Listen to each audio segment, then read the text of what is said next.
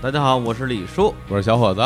好消息，好消息！哎日坛三周年周边大礼包即将隆重上线，哎，这三周年不是早就过完了吗？怎么这大礼包才上线啊？这个你得留给我们这个开发的时间， 是吧对对开发时间啊，这啊这大礼包里边可有好多好东西，老有很多听众不是跟我们说要周边，嗯想要这个啊，想要那个，弄得我们呢这个选择恐惧症了啊，我后说来怎么开发这么长时间呢？后来我们这个决定啊，都弄一锅端，多弄点儿啊，就弄这么一个大礼包，里边有好多东西啊，什么都有，包含这个帽衫卫衣啊，哎哎，帽衫卫衣是同一个东西啊，啊，不是两件啊 不，是两件啊，嗯然后这个袜子两双，胸针两枚啊，贴纸一组，全都是日坛定制啊，每样都是特别设计、精心制作，非常的精美。嗯，除此以外呢，还有免费赠送补装咖啡三小包的尝鲜包给大家喝，哎呦，那这大礼包内容实在是过于丰富很了。丰富啊。那么在哪儿、什么时候可以买到呢？哎，这明天上午九点钟啊，大大家关注我们日坛公园的微信推送，上面会有具体的购买链接和更多的详细信息，希望大家呢踊跃购买。但是啊，嗯，呃，我建议大家早点下手，哎，因为您要是买晚了呢，嗯，回头您要真赶上双十一那段啊，那可能收获可能就要晚点了。还真是啊，那个时候大家都知道，全世界都看中国 啊，那我们这物流啊，嗯你那可能要多等一会儿了。嗯，哎，这个而且这天气这不也冷了吗？嗯，早买早享受。是吧 哎，卫衣穿上了。哎哎，那除了这个专门大礼包之外啊，我们还有一个重大的消息要宣布。哦，你也有？ 哎，没错儿，啊哎，同样也是啊，为了庆祝我们这个日坛三周年，我们将举办一场隆重的线下演唱会，哎呦，哎这个太厉害厉害了吧？啊鸟巢，我跟你说， 我怎么不帮知你圆梦， 我怎么不知道有鸟巢这回事儿啊？没没不 是鸟巢啊啊啊，哎，我们这个这个演出的名字叫做《永不消失的电波》，哟，日坛朋友音乐会。邀请曾经做客过日坛公园的这些音乐人嘉宾，嗯哎，来到线下跟我们一起嗨，那我必须要问问，都有谁来？哎，我们这次邀请了之前曾经在我们这边跟我们一起录节目的音乐人丁薇老师、嗯， Mr. Miss、纸人乐队，还有这个人见人爱的这个小张 啊，哦，哎张成和二番木乐队。 大家好，我是张周小赵小张。你学的不 像。哎，同时那天在演出的最后的部分，还会有一支啊非常神秘的，这个不愿意透露姓名的二人偶像天团莅临现场，哎呦，我都猜不出来 是谁。二人偶像天团太太有难猜了吗？。有这样的？ 闻所未闻呀，这不哎真真的很想去见识一哎，下。答案会在现场揭晓啊 哎！那我得问一下啊了，演出具体是什么时间，在哪儿演？哎，演出时间是今年的十一月二十七号周三晚上八点。哎，鸟巢我们 不不不说了，音乐空间啊，你得再说一遍这地点，因为大家都记得是鸟 巢乐空间，乐空乐空间啊。啊。那这个买票什么时候能开始买票？呃，买票时间呢，比我们大礼包上线稍微晚一点儿，是啊嗯在我们的下周二，就是十一月五号，同样是在日坛公园的微信推送里面会公布演出的详细信息和我们的购票链接。哎呦，就冲那个神秘偶像天团，哎我我现在就拿条， 我都得我都得下单去买去。好，那就十一月二十七号，北京月空间啊，大家可以穿着日坛的卫衣，穿着那个日坛的袜子，带着胸针，贴着贴纸，哎喝着咖 啡，来看这场演出。哎，那我们不见不散。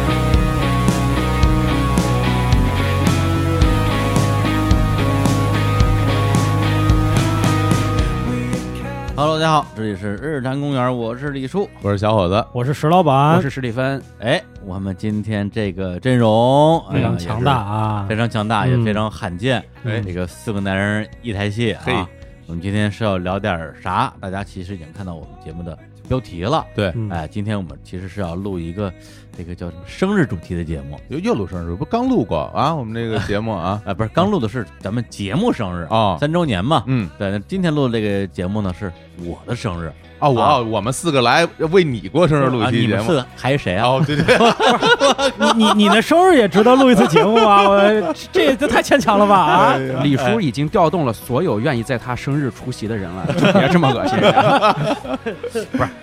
也不是说我非得过这生日，因为这生日年年过嘛。我以前也也也也也没录过这个呀，嗯，哎，好像录过，自己知道啊， 第一年就录了，就是啊哎哎对呀。但是今年这个正日子，哎嗯节目播出的当天，大家听到节目的此刻，嗯就是我的四十岁生日当哎天。四十大寿，哎哎，呀喜恭恭喜恭喜喜哎恭喜喜！哎呀人生过去大半，黄土都埋到下巴颏 了， 这就不是大办了，这还能快过完勉了哦还能勉强录音，你知道吧？ 这头还 在，刚好能录音，刚能录，李叔，我觉得你的企划失败了，麦是倒过来拿的，直接对着嘴。你说你找谁不好？ 你找这两哎位，我今天我都不吐槽你了， 真的太可怜了。大地的声音，嗯对，哎，好像咱是北京还是咱中国有种说法，嗯说这个人一上了年纪啊，嗯好像不兴这种大的做做大寿，呃，是有这个说法，是吧但是你这岁数不到那时候，你这，你是你身体状态到那儿了， 到状态到那儿也不也不行做大寿，这算大寿了。这动静是有点大啊。哎嗯对，本身咱们咱们这个录音室也虽然人不多，嗯但是听节目的人多。是啊，呃，人生毕竟只有一个四十岁嘛，那可不是吧？嗯对，那 就废话，这还人是生很牵强的。岁行， 几岁不是只你就有录一吧，次你就录，没事儿。 人生如果停止在四十岁的话，那就一直是四 十岁，那就是是得录，那确实得录确这实个。得录。不行，我这录不录不下去。李叔，你好好控制一下场 面啊。今年你不录，就明年我们仨录。不是，我靠行了，行了，行了，行了。啊，嗯对，所以呢嗯，就是做了这样一个节目的企划。对嗯一开始本来是说啊，就是叫上我、嗯，小火总，还有青年，就是武术一、淼叔、Bookie，我天，把大家年年年龄都给暴露了啊。哎，对，因为我刚才说的这些人，嗯我们的年纪加在一起没差三岁，对，都在三岁以内，是哇对，就是都就是，要不然就是像我一样嗯整四十，要不然就是马上到四十。是的，对，后来一想说，现在我们是吧，这节节目大家这个觉得主播们年龄渐长，嗯我们也得关注一下年轻人的生存现状。一定啊传帮带啊，哎，对对对你刚才那对，几位加起来六百岁了，是吧？对后来我想嗯这换一下节目企划，嗯邀请我们主播里边啊，就不同的这个年龄阶梯的嗯。另外两位啊嗯，这石老板哎，代表这个这呃个三零后 不是这个三 三哎一 零九后三零后。后三十岁的啊啊，不是，或者这么说吧，啊我是七零后，对是吧？我啊七九年的，嗯七零后，啊啊，小虎老师是八零后，对对，然后石老板是八五后，八五后哦对那个小虎老师是八二的，我爸二的啊，石老板是八八的，八八的对，然后嗯全这暴露个了史蒂芬是九零后，哎，哎，正好我们代表了这个，就是如果五年一分，嗯正好是四代人，哇是是吧可是感觉占四代便宜同了堂 了，占便宜了。嗯，哎，这样的话呢，哎，咱们实际上也能对上我们这个主题，二十、是三十、四十。嗯这小史这个说是二十吧， 其实也没过几年，哎二十岁，嗯啊， 这已经过了七年了。你还能找到更年轻的朋友 吗？年轻人愿意跟你交已朋友经吗，抓都住了这就个不错了。声嘶力竭的抓住年轻的尾巴，也就是二十七了， 啊这就哇不错了，我一只脚踩在二十岁，就是为了给你留一个二十岁的朋友。哎这只脚不要轻易的撒开啊抓抓紧时间用啊，嗯没有多少年了。对对对对对啊！对，然后石老板就算是刚过，我刚过， 30我岁今年三十一岁，对对，所以挺有意思的。你看，你就这么算，嗯你是这个刚过三十岁，对我今天呢就是录音这个节目播出的刚当天，嗯我是刚过四十岁，对然后小虎老师是离四十差三年，对嗯史蒂芬是离三十差三年，啊 对，哎，你看大家都在这个这个哎门槛儿呀，啊你上你你，怎么凑的？真的是这一 套说完，我都觉得很巧。哎。嗯，对，所以今天我们这个节目的一个呃，我们的设计吧，就是哎，大家一起来聊一聊嗯，各自属于我们的二十三十和四十。哎哦像像小史啊，二十岁刚刚过也没两年，嗯是吧？记忆还犹新。是那我二十岁是二十年前的事儿了，对，可能也忘了差不多了，但是还有一些一些画面在，正好今天也可以一起来回忆一下，嗯然后回忆与展望吧。比嗯如说我们二十岁的时候，希望自己的这个三十岁、嗯四十岁是什么样的，哎，到底实现了没有？哎，所以今天我们就先从二十岁啊、开始聊起。对哦，对，那我们这个是咱们吧轮？轮着来嘛，肯定轮着来不啊，是小史先说，那肯定他先说呀，对吧是吧？论资排辈儿是吧？啊对我先到二十岁的嘛，你先到对吧我先来说，对，小史先说，我二十岁是这样的，因为我不知道石老板怎么样啊，我跟石老板是老乡，我们嗯那儿上学很多时候是七岁上学嗯啊，就不是六岁，嗯所以一般情况下到大学里面，你发现很多呃这个同龄的同级的同学，他如果没有复读过的话，他十八岁的，嗯，对，复读过很有可能是十九岁、二十岁。嗯，但是我进入大学的时候就是十九岁了，嗯哦所以你可以说我的二十岁是一个大学的新人，嗯哦嗯这是我二十岁的一个最典型的状态。对嗯二十岁的时候，我是大学的第二年，第二年呢就是大二。大二的时候，我做了一件非常我觉得是影响人生的一个第一个关键决定吧，哎，就是我当时选择去修双学位了，我去读双学位。嗯嗯哦，那是应该是二零一二年，是二零一一二年，嗯我是二零一一年考上大学的、嗯啊，考上大学的时候十九岁，当时我读的是中文系，嗯呃，并不是因为我喜欢这个文学或者语言相关的呃专业，而是因为当时我是我们省的倒数第二名。啊，对，我是我们省，我们大学在我们省招生的倒数第二名，但是每每一届就是到了甘肃省招的人本身就很少，对，就很少。对哦，对，我就是们他倒数第二，不是说几百个人倒数第二名，可能就那么十几个、二十几个。啊，对我也不是十二万文科生的倒数对第二名， 没有那种荣幸。对 那是高难度活儿。反正、嗯当时是倒数第二名进去的。啊、我之前填报的专业都是一些应用性比较强的，或者我嗯感兴趣的专业。嗯嗯然后我读的中文系，读了一年的时候，我就觉得，哎呀，这样不行。为什么觉得不行？一个是当时我进入学校之后，感觉学校这个地方啊，把我们安排的这个校区，还不如我高中呢。嗯就感觉特别偏僻，然后嗯同学啊们之间上课时间是严格调开的，不太能够认识其他专业的同学，就感觉这个大学生活跟我想象的不一样，没什么机会交到朋友，没什么机会拓展视野。又又开始了开始哎哎又呦必须得搂搂着一点哎又开始骂南开了，没没没没没没没有嘛你，说要四十分钟起啊，嗯哎我告 诉你，我我想的是这得想个辙，哎，就是你不说另学一门专业，今后找工作糊口吧，也最起码得要掌握一些现代生存技能。呃弄嗯有一门手艺，对啊，我对古汉语语音、语调，然后什么是甲骨文，什么是金文这事儿，我一是没有兴趣，嗯二是我不认为我在不搞学术的情况下，今后能拿这个找到什么工作对，嗯啊，所以我可就以去想啊甲骨文工作吗？可以去甲骨文工作，然后再领领一大笔遣散费， 对吧？啊，你看人生就不一样了吧？对，或者学好学好贯口，去单立人工作，哎在某一年再领一大笔遣散费。 哎哎 我们一我小们笔我没有们那么不大发，我们不发不发不 发了， 还想领 遣散费，他们是给会员能听五十年，免费听十二点五十， 不怎么老样板这单独哎说五十年，老板去美国了，回 来 啊不回来了，单立人造单车了。嗯哎呀，啊，这不查，接着说，哎就是我当时是想，那什么东西跟现代社会扣的最紧密呢？ 嗯，啊，我要不然去学个互联网相关的，嗯要不然去学个经济金融相关的。对的确啊但是互联网相关的，首先我是文科生，嗯数学基础以及跨专业去双修的难度非常大。是，嗯但是当时学校里有一个双修班是金融的，嗯，我就想去学金融，我好歹得知道今后我贷款买房买车的时候，到底是等额本息还款还是等额本金还款，这些东西我得知道啊。会我靠会，啊算账的呀，我到今天都不知道啊，你就听不懂这四个字对儿，我我都买了三寸房了，我都不知道这整个本息他们有什么区别，对，嗯所以你会把房卖了嘛？ 嗯趁房价涨起来之前卖。所以我就为了避免，呃，当时对吧？为了避免听到呃像李叔这样惨痛故事发生在我自己身上，所以我觉得得双休一个金融。那个时候典型的一天就是早上起来跟中文系同学们一起上课，啊，嗯上完课之后吃顿饭回去歇一会儿，然后下午继续上课。下午的这课基本上就是我们中文系的课和金融系的课就岔开了，都有。嗯，然后到晚上，大家一般都歇了。大学课还是比较宽松的，尤其是这种纯文科专业，其实课是很宽松的。嗯但是到晚上，我基本上是没有休息的时间。我一般情况下上课会上到九十点钟。你就可以想象，我大学典型的二零一二年，我二十岁的某一天是从早上课上到晚的。这哎跟呦一般典型意义上的大学生活还不一样。而且因为一般来讲，特别是我们理科生眼中的文科生，嗯简直大学那根本就不叫上大学啊，每天就是待着，就是玩儿，什么都不干，什么什么课都不上，对这跟我想象的完全不一样。而且这个事儿多少还有点强弩着，就是理科生一般情况下，他能够报那个理科专业，很大程度上他对这事儿感兴趣，或者高中有了理科基础，一天课上下来，基本上也是可以自己胜任的。或者说我们自本身有那个学习能力，如果实在没能力的去办文学社，那是另外一说。嗯但是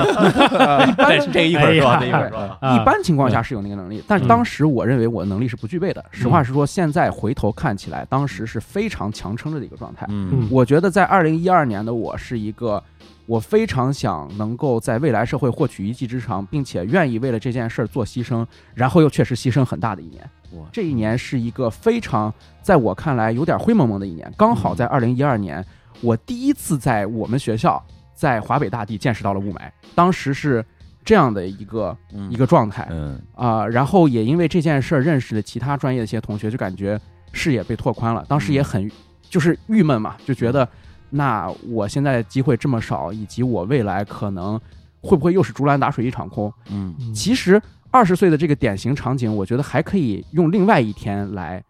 呃，来表示，就是嗯我二十三岁大学一毕业，这个时候也是插着二十的边儿嘛，对我就马上去找了一份工作。确实，当时学的那个金融不足以为我找到一份工作，因为你是双学位，你并不是本身学这个嗯的、科班的啊，并不是科班的，而且成绩也不是很过硬。于嗯是我就找到了一份小广告公司的工作，就在北京。啊，你还当时干过这个呢？，对，我在小广哦公司工作过，这个工作干了有个小半年，我当时就在大望路。哦，对，这个其实跟我刚才那个灰蒙蒙的一天，这形成非常大的呼应，就是嗯你之前做的那些努力，其实最终没有影响你的职业选择和未来的发展方向。我当时记得特别清楚，我在大望路，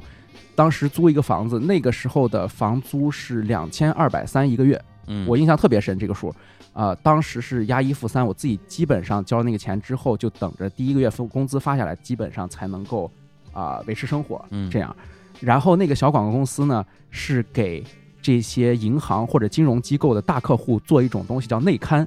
就这个内、哦内刊它不对外，但这是发给你的，你去储蓄或我者知道，我我知道这东西。啊，那你觉得你最后拿到这份工作是靠着你中文系的背景，还是靠着你这个金融的背景，还是靠着你是大学毕业生的背景？掺着的，因掺着的为当时是给我刚才说了，是给这个银行银行做内刊或者是金融机构做内刊，又要求你文笔好，又要求你懂相关专业，那不但就是其你实吗？对， 但其实你这两个都不需要很精啊啊、，根本不需要你当时付出的那种灰蒙蒙的努力。对对然后当时很很有意思，因为做这个内刊你是需要呃有不同的题材和风格，一本嗯杂志嘛，对啊按照按胚算钱，我不知道李叔当时做媒体时候有没有这样的，按字儿算钱吗，按字儿还是按胚算钱，嗯啊就是一页这样算钱，我我们是这样算钱的。啊，然后其实呃收入挺少的，我记得当时一胚少的是五十块钱，多的一百块钱。一胚是什么？一一胚就是一页屁一页 page， page page page 啊，对还有黑化黑你这化一支不是这个，哎呦一般做呃广告或者做传媒的都嗯知道。哎呀然后那个一胚大概是一两千字，嗯就能挣五十到一百块钱。啊，你要写一两千字是吧？对我要写一两千嗯字哦，当时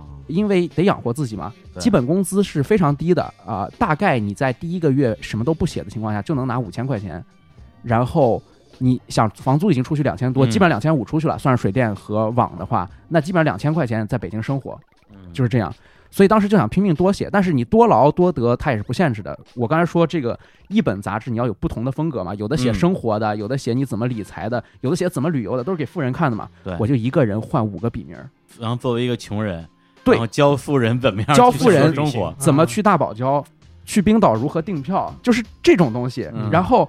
呃，包括给一些呃岁数大一点的人怎么去，哎，如何去老北京茶园听相声哦，这种。然后我都是不同的笔名儿，嗯呃，大概在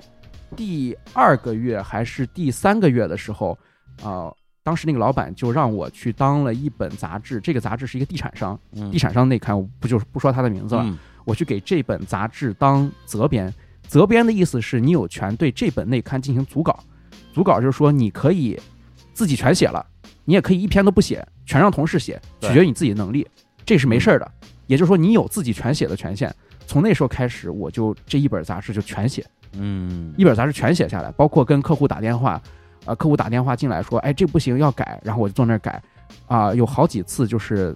到晚上很晚的时候，就客户打来电话，然后我接到电话之后就一直在修改。我记得最呃极端的一天是二零一五年九三阅兵那次，就是反法西斯战争阅兵那次，那时候大家放了三天假，不知道你们有没有印象？嗯那三天假，我当时在全全都在公司度过，就是在做一个我们现在手机上朋友圈经常传播的一个东西叫 H 五。哦 H 五页面啊，对我在做一个 H 五的创意，嗯，这个创意就是呃给一个银行做的，然后突然有了这个需求，然后意思是这个九三之后我们马上回来就要交这个策划，嗯然后我作为实习生，我就利用了这个，我就全都自己写。嗯啊，就是这样的，其实是披星戴月、起早贪黑的。嗯我租的房子离我上班那个地方大概走路，我现在回忆的话，二百米，二百米真是不到，但是下班感觉没有怎么见过太阳啊啊。我在下班到我的这个小区之间有两家小饭馆，我前一阵儿路过它的时候发现已经关门了。嗯但是我的晚餐很多情况下都是在那儿解决的，就是非常有这个场景感。上班、下班、吃饭，全是三点一线，就在二百米完成着我的第一年的北京生活。嗯就现在想起来还也也挺苦的。对，因为刚刚你是从你上大学就二十岁的时候开始修双学位，聊到你刚工作第一年嘛，中间虽然跨越了三年的时间吧，但是他情绪上是连贯的，嗯，其实就是找不到出路的一个这样的一个情绪吧而。且是努力之后也没有出路。是，对，嗯其实之前我在想。啊、要聊二十岁的时候，嗯我这事儿想一一下我就想通了，就一下就想明白最大的烦恼是什么，就是我做的这个事儿是成就别人的，这是我最大的烦恼。嗯啊，大多数人的工作不可否认，多多少少都是成就别人的。比如说，我现在找一份会计的工作，嗯或者我还是去广告公司，我去写内刊也罢，还是做策划也罢，这件事儿，我因为我的工作得到了假期，得到了薪水，得到了闲暇，嗯得到了奖赏。嗯，但是这东西能不能作为我的作品留下来，有没有我的名字，以至于我的每一份工作能不能看出我来，这个事儿是打问号的。你那时候就很重视这件事情啊我了，我那时候特别重视这件事儿，哦我觉得这个可能也是我后来自己去做原创内容的一对个对对，核心的动因，就是我不能容忍的是，我把我的时间嗯一年两年搭进去，花在可别能人身上，从二十三岁到二十八岁，甚至到三十岁，我是得到一些工资，我可以活下去，对，但是别人问你干了什么的时候嗯，你没有办法拿出一项东西说嗯这就是我，这是对我的作品。我是谁谁背后的那个人，对我拿出一本杂志来说，好，你换了五个笔名，你能证明哪一个是你呢？嗯，或者你自己真正想写这个东西吗？嗯你自己写出来的东西应该是这个样子的，还是被修改了十遍以后保留了百分之十是这个样子的？那当时你这是你具体遇到的问题，那你当时想到的解决之道，或者你期待自己，比如说到了三十岁的时候，因为其实很快就到了，对你希望自己达到什么样的状态？我甚至都不觉得我希望达到什么样的状态，而是我一定要达到这样的状态，嗯我一定要达到我的每一份工作都带着我的标签，嗯我的这一份工作就是我的产品，嗯，我的作品，那么甚至今后有多少收入，有多少闲暇，这个事儿都不是最重要的，嗯而是我的每一分钟的劳动时间都为我自己劳动。嗯，我不知道，就是我们的听众啊，嗯因为有很多也很年轻，大家是不是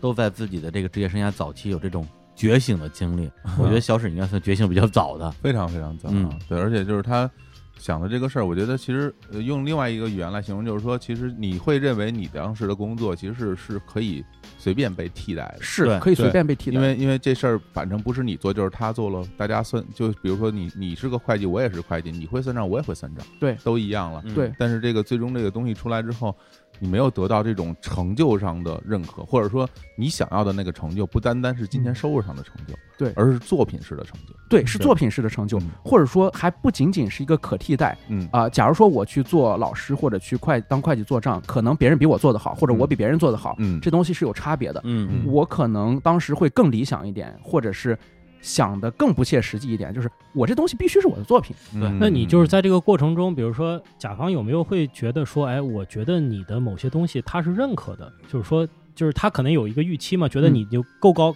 够到这个线儿就行了。然后他看到你的文章就说，哎，还有一些我没有想到的东西，并且他能帮你保留下来，有没有这样的感觉？或者你有没有有这样的时刻让你觉得还有点欣慰？呃，没有，因完全没为有。呃，为什么会没有呢？因为是命题作文，啊命题作，是文本身就不是我想写的东西。嗯，那么在这个框架里面，我写的再好，那是一个嗯嗯技术性的东西，嗯嗯，嗯不是作品和创造性的东西。，嗯嗯我当时就回答石老板这个问题，其实特别呃简单的，就是我当时的另一个极端的想法，就是嗯我去做手艺人，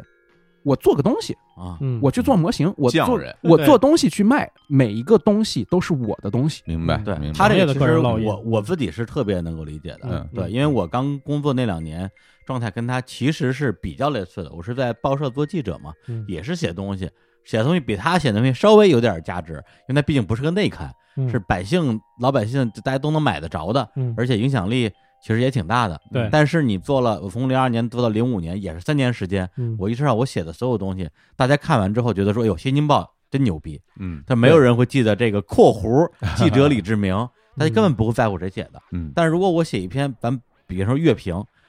哪怕我写的不是特别好，嗯大家说哎呦这乐评人嗯，挺有想法儿的，哎对，哪怕有人骂我说这乐评人是个傻逼，哎嗯但是他知道至少知道李李李李志明是个傻逼。哎，对，对但是你写报道，我再写三年，再写五年，没有人会知道说（括弧李志明）这报道写的真好，因为你是功能性的，对你是可以随时被替代的。对，李李叔说的这个就是我当时的想法，嗯但是我比李叔当时还惨的一点就在于，李叔这个旁边无论如何，他功能性的报道写了一个李志明，多没意义。他可以把这个报纸剪下来留着。正好有呃自己的我名字20，嗯20我真留了好多报纸对，我二十年后看，我就弄一个鞋盒，上面写个李志明《新京报》时期报道，这东西是李志明的，嗯写着呢，签字，白对白纸黑字，这是存档的。嗯我写那东西，嗯五个笔名，一周五个笔 名，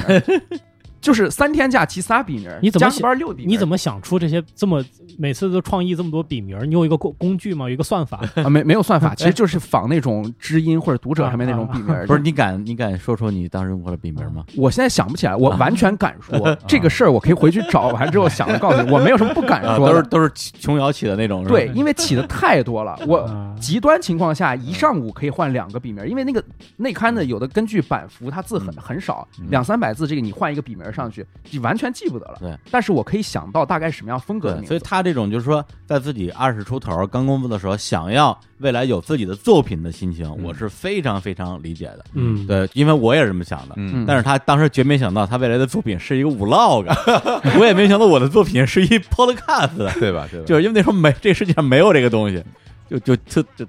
挺神的。 就说明我们不能写字儿啊！对对对对对嗯，对，那那个老板儿老板儿，你你你你说两句，就就要不十里分一一期节目就不不够他一个人说的啊啊！我说两句，二十岁是吧？哎二十岁我是一个比较黑暗，就是我现在想想，应该是我人生的就是最黑暗的时哇刻。你也哎黑，呀我也我也最我黑们兰州人怎么这么黑啊？我是灰的，他是黑我是的，黑的，我是黑哎的，呀真的这是这这回挺逗，俩北京人，俩兰州人，嗯，这组合也挺挺逗的。对，嗯其实有一个思想上的转变，就是来大学之前，嗯其实我们这些人，呃，其实说我成功的方式只有一个，就是考上大学。嗯，因为我在上大学之前是一个体育也不好，长得也不帅，然后呢，什么社社交啊，然后这个没有，其实其实说说白，真的没有什么优点，或者说我的优点，比如说喜剧幽默这个东西不被世俗世界被认为是一个优点。你说我喜欢表演，那我又不喜欢在人前，比如说父母说，哎，给大家表演一段，哎就这种啊耍个猴儿，耍个猴儿是吧？功能性的这种表演，我我我非常厌恶这些东西。嗯所以我而且我当时觉得，就是说，其实问题就在于说，我认为这些是正常的，我是不正常的。嗯就我不认为说他们不不认可我这个事情是他们的问题，啊我认为就是我的问题。这一段是我上大学之前，我觉得那个时候我的路封死了，就是要考上大学。那对我就还比较聪明吧，就是学能学学进去，最后就考上大学了。所以说，在我上大学之前，其实我是一种比较扭曲的一种心理上的快感和愉悦，就是说，好吧，我说那些东西你们都不认可，但是你们给我交代这个任务，我可以完成。嗯啊并且我在这个里边我获得了优越感，就是我在班里边最差的时候排到四十多名，但是我最后考上。之后应该是排到前十名，班里面前十名，就是在在兰州一中嘛，这个啊就比较好的学校，对能够到这个水平，觉得还可以。然后嗯一到大学，这个事情首先就打破了，就是没有人再去看你的成绩了。对，我一下就反倒陷入一种非常大的失就落里面，没有短期目标了。我呃没有没有短期目标了。然后在这个时候我干什么呢？其实我对大学还是有所期待的。嗯我的期待，比如高中生可能比较懵懂，就是那种就是特别旧的筒子楼里边，然后大家拿着大茶缸子，然后一下午的一一束阳光洒进来，嗯然后有一个人在弹吉他，有一个人在什么看读诗，嗯这是我对大学的真实的向往。嗯以至于我大一到了这个学校里边，看见我们学校特别破的筒子楼，就是我们有两种宿舍楼，一种是特别破的筒子楼，嗯一种是新的宿舍楼。我不知道我被分到哪里，但是我看到那个筒子楼，我说，哎，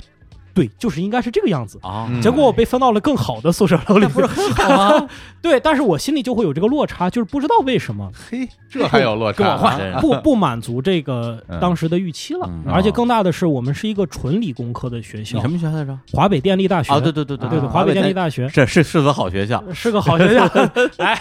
对，就是纯理工科到，就是我在身边很少有人能够去聊一些非理工科的内容。对对嗯对，就一下感觉非常的失落，而且这种东西，因为你你大学之前把自己其实给包裹起来了，嗯变得只有分数能够说了算的时候，你丧失了很多社交嗯和这种和这种心理调节的能力。那一方面呢，外界的这对你的评判没有了；一方面你又有一个落差，但有这个落差之后，你你又不愿意说说啊，那我跟大家聊一聊呗，可能大家没有想我想象的那么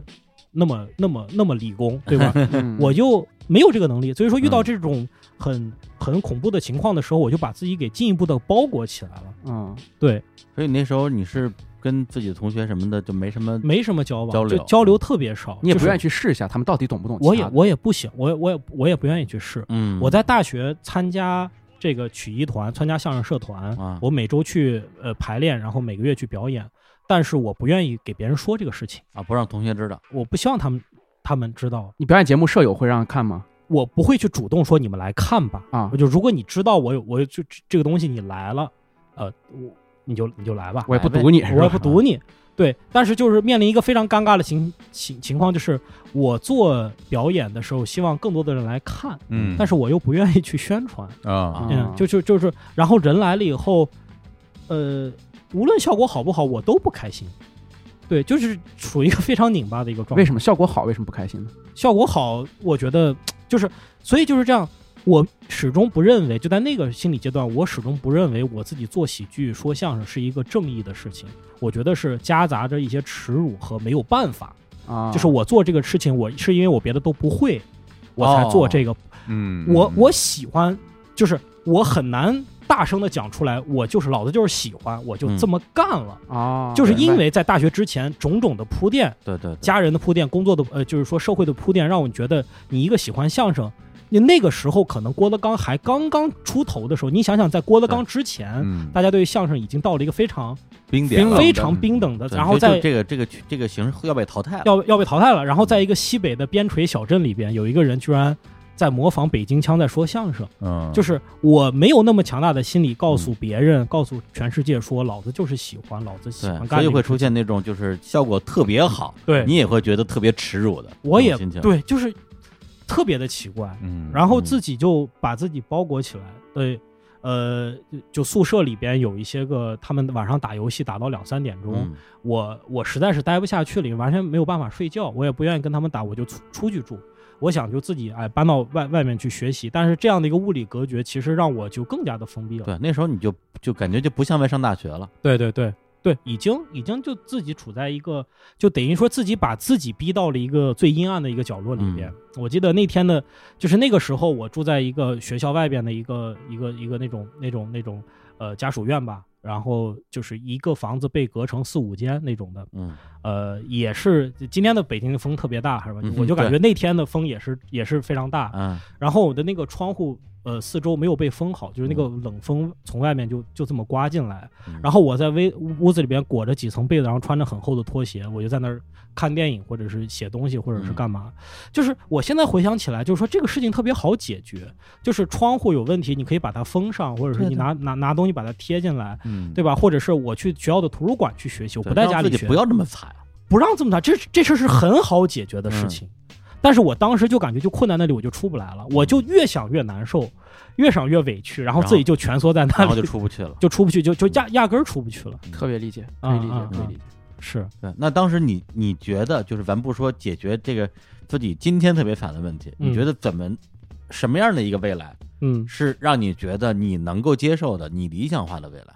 想过这个问题吗？我我当时都没有敢想说什么叫理想化的未来，我敢想，我我觉得就是说，只要让我去出去就可以，出出出哪儿？出到我就是这就是我以为我出这个场景就可以，比如说我大嗯学毕业，啊，对，我就找一个工作，或者说我当然还想出国，我是不是出国就可以？我以为这种场景的变化，嗯，等于就是把未来寄托给未来的那个时间哎对对点，把未来就寄是托给时对间，对到对到那个时候或许就不一样了，对有这么一个想法对，但其实没有去想过它具体那时候是什么样，是什只么是呀？期待那天赶紧来。对是是你这么说，我回想起我刚认识老板是一一年，嗯，就是你二十三的时候，对对，那时候刚刚留学回来，对，然后呢，就是那那时候我在做一个创业项目嘛，他嗯是我们的这个、这个网站的用户，对，就认识了。认识之后，大家就自我介绍，嗯我说你那个老板说我叫石，我叫石老板儿啊这那个，然后我是一个金融狗啊，我是我是搞金融的。然后我们说，哎呦，就金金融牛逼啊，金融牛逼啊！嗯嗯嗯我说，那你在哪家公司？我们公司还没成立呢， 就就觉得这不就就就是个笑话吗？嗯啊 对，就是是，但是想想他那种状态，其实还是挺迷茫的。他他只是说找到了一种说我能够就是给自己一个说明书的一个身份，嗯我是一个金融狗，嗯我是一有变化个了已经我是一个即即将就业的金融狗。对，虽然公司还没成立呢，嗯但是成，但是他一旦成立了，我就有工作了。嗯，对，但实际上，这只是他当时给自己的找到的一行字儿而已。对对，反正那个就是一个一呃一个阶段吧，嗯后面就在不断的调整。比如说你刚才讲的，获得了一个金融工作，是不是能给我一个新的身份的认证？哎，我一方面呢觉得这个东西其实是庸俗的，好像也不是我真正心里要要的东西。嗯，但是我一方面又拿到了这个标签之后，我又非常的开心，说我就像你说的，就我终于有一个标签，我有时候又会迷恋那个东西。对，或者就说会你终于用一种社会化的标准证明了自己。对对对，端详自己的自己的名片标签，啊、对，这个嗯东西就是我的一个身份的象嗯征。嗯然后我还尝试去像一个金融从业者那样的去说话、去聊天儿、去、呃去去穿着高消费、去去穿着，跟真的似的。跟真的似的。特别像日剧里边那种社会新鲜人，嗯对对对，订个西装，这个西装特别特别富有嗯这个，就是特别特别特别符号化的一个东西。就是对我吧嗯当时从。英国回来第二天，嗯我爸带我去买西装，哦因为第三天我就要去面试，因为我爸嗯给我安排好了一场面试。 哦，啊，对，第二天就我记得特别清楚，买了西装，第二天在屋子里边， 然后就啪就摔了一跤，然后把裤子磨破 了，一一次都没有用过，在屋子地还是毛边儿的，平地摔跤。 哎呀，对，就由此可见，你的你这个这个搞金融的人生必将坎坷。就必 将人坎坷人家养牛仔裤，他养西装，我 天哪，养破养漏啊！对对对，而且一三一四年的时候，石老板还在搞金融嘛，嗯是有时候跟我们聊天喝酒就说，知道我最近做的项目这多少钱的项目，好几个亿，好几个对对亿，我的项目。啊，对，就虽然他不是这种特别傻逼的哎 炫耀的语气，但是他其实想表达的就是这个意思啊，嗯就是就那样一个状态。明白，是是是嗯对，所以其实你在后来到到你二十三岁，就是嗯比如说在做金融的时候，嗯，实际上想打破的也是那样的一个，就是想用你这份工作证明自己，但实际上那时候其实已已开始已经开始觉醒了。对，其实我那时候就觉得，首先我可以用这个工作来证明自己，嗯对我还跟小史不一样，我是做了金融，但之前完全没有学过，哦，完全没有学过金融嘛，我我这是工作就是呃，我这本科就是自动化嘛， 啊对，然后我我当时还进刚进公司的时候，读了以后读了一本特别厚的一本什么，呃，什么信贷什么信贷操作什么的，就是嗯里边学会了什么叫等额本本息 法，等额本息法嗯都学会了啊，都学会学会了了，发现一点儿用都我没那些有，课白上了， 一点儿用的，我那本书白上了，对就比你好一点儿。嗯对，但是哎，这个就我发现，就是说学了，我没有学过金融，但是我干这个工作，我觉得 OK，还游胜任刃了有余，还不错。这就是理科生，可恶，啊！数学好啊，嗯，对，就就就嗯还可以，我就觉得有有一段时间是觉得特别牛，嗯但是牛完了以后，其实又很迷茫，嗯就是又又下来，就是说那个时间是在左右摇摆，一嗯方面是在自我肯定，一方面在自我否定。否定的是什么呢？嗯否定是那个曾经喜欢喜剧、曾经喜欢追求梦想的那个人，觉得把嗯我把那个人已经已经放下了，就对藏啊藏进去，在两边在这儿徘徊。嗯，对是在那样一个对对状对态。其实是咱们咱们说是二十岁，嗯但因为二十岁其实大家都在上大学，对是就是面临的烦恼更多的就是学校里那些烦恼，嗯但实际上你从一个大学生变成一个社会新鲜人，嗯对整个这个过程里面临的所有的变化、的迷茫那样的一个状态。是的，小虎老师呢？我二十岁，二零二零零二年， 二零零二哦年，嗯那个其实其实我在二十岁之前，我我我特别期待，嗯，就是我特别期待自己能够变成一个二十岁的人，嗯就是我会觉得。呃之前十几岁，哎哪怕十八九啊嗯什么的，都觉得是一个年轻人、哎或者是一小孩儿吧。嗯然后我自己有一个没什么道理的想法，我会觉得，哎，二十岁了，我就会变得更有力量，就会变得更更更强大，换字头了。对嗯就不一样了。其实嗯那个时候我特别期待那一天的到来，嗯但真正那天到来的时候，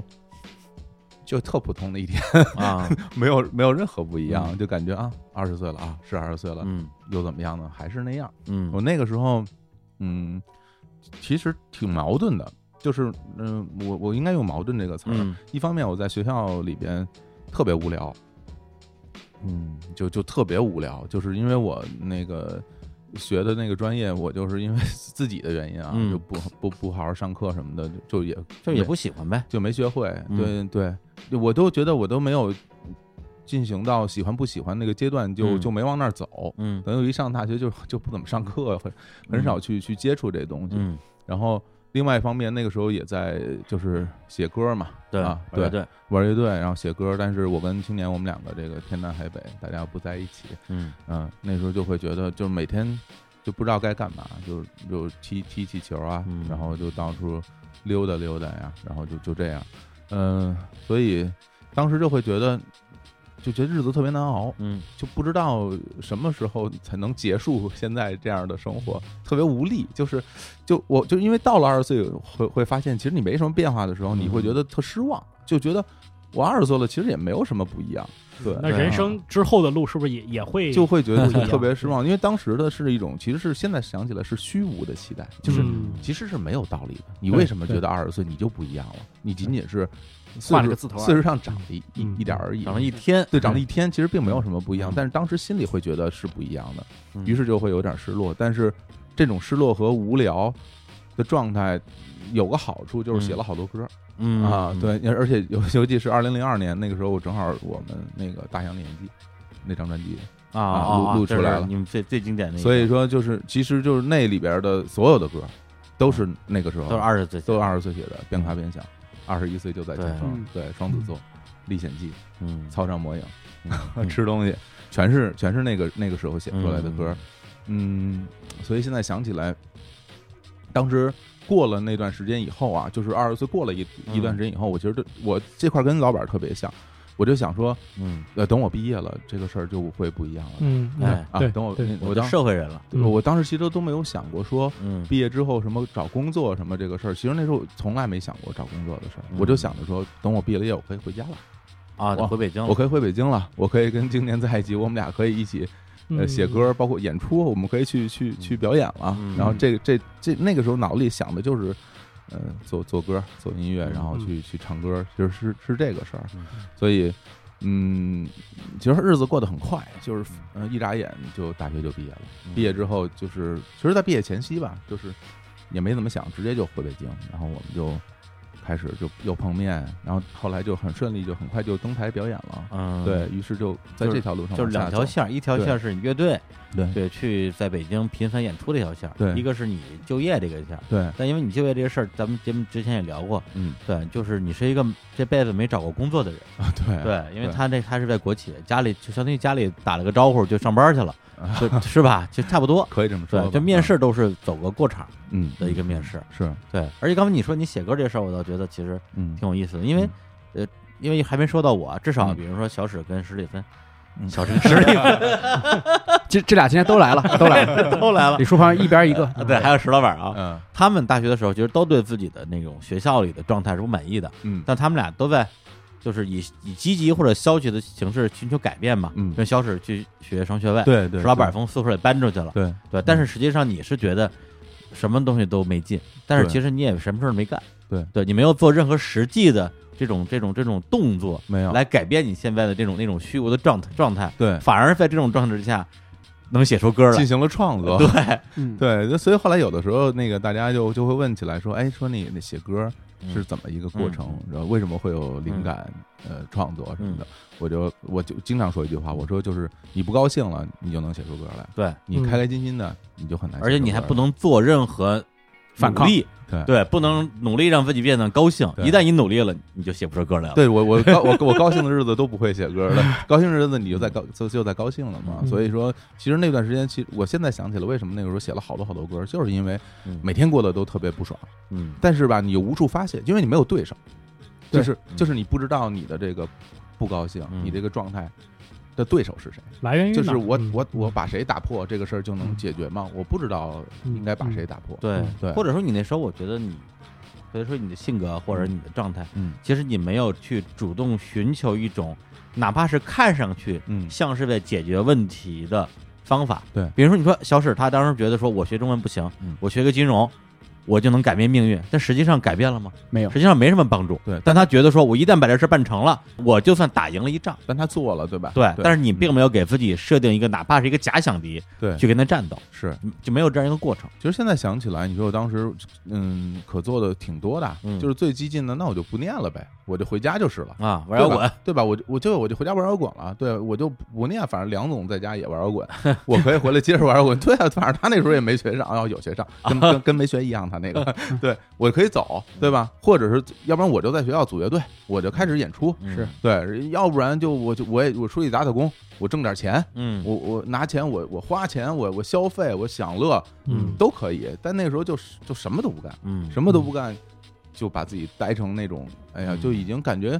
就连斗志都没有了。嗯就所以嗯嗯那个时候的那些歌儿其实是没斗志的，就嗯没有说我我对我不满，我想干点什么，没有。那时候写的所有歌都是往下走的，对啊，就是全是往下走对的。，那怎么样呢？怎么办呢？这对这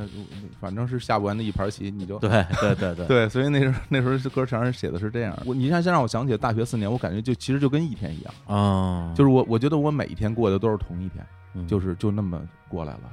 对嗯。然后我二十岁的时候是，你看时间又往回倒了，嗯一九九九年，九九年，啊嗯对，因为我我因为我是九八年上大学嘛，上个世纪的事儿了。对，这这上个世纪的事儿，对哦，对对，啊哦二十世纪的事儿了。对一九九九年澳伤门心1999澳门回归，对印象 特别深。嗯而且澳门回归那天，我们当时还组织这个什么迎迎澳门回归什么那个拖拉机大赛什么之类 的。啊打打扑克，打扑克，我以为开拖拉机我对我也以为这女跟为了纪念巴甫洛夫吃烤鸭有什么不一样女啊？拖拉机手对，印象特别深，澳门回归拖拉机大赛。嗯，嗯对，所以就是那个时候的状态，其实也是同样也是是陷入到一种绝境。嗯对，因为史蒂芬的绝境是我这专业我觉得没啥用，嗯川老板的绝境是我觉得这这宿舍没法待，嗯，嗯小伙的绝境是我觉得大学四年上了跟没上一样。对，我的绝境是我要拿不着毕业证了， 我要被我要被退学了，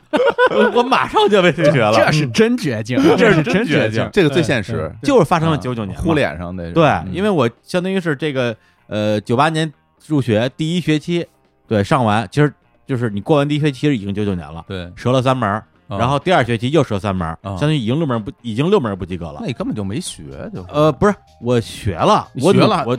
我第一学期是没学，啊嗯就是折三门我就正常。嗯第二学期我找了一个全年级前十名的女朋友，哦，然后去最后又是三门不及格，哎学不对会就自动天化，哪有那么好学啊不是？他天天陪我上自习上上到晚上一 点，嗯，对，就天天给我补课，没用。后来我突然我突然意识到我我我变成傻逼了。学不会，对我我我对，因为我在上大学之前，我心里给我的定位就是神童，啊，我就是不用学也会的那种人。嗯，嗯，对，所以学习的这件事对我来讲根本就永远不会是一个难题。嗯，我突然意识到，我他妈的学了也白学了，对，就根本就不可能及格。崩溃了，心里啊对，所以当时对我来讲，面前只有两只有两条路，一条路是主动退学，一条是被退学，就是九九年的时候，哦九九年的那年的暑假，然后当时我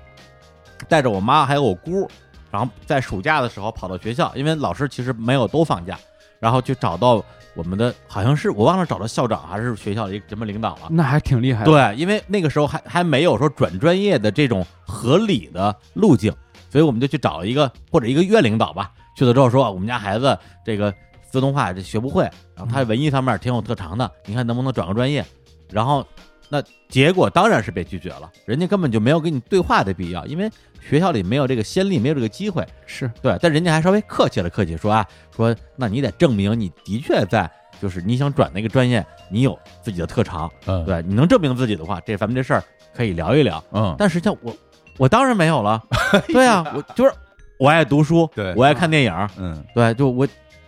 你你说什么呀？对，年轻人还是没作品啊。那这时候我就要考虑，我要主动或者被动做选择，要不然我主动退学，当嗯然就是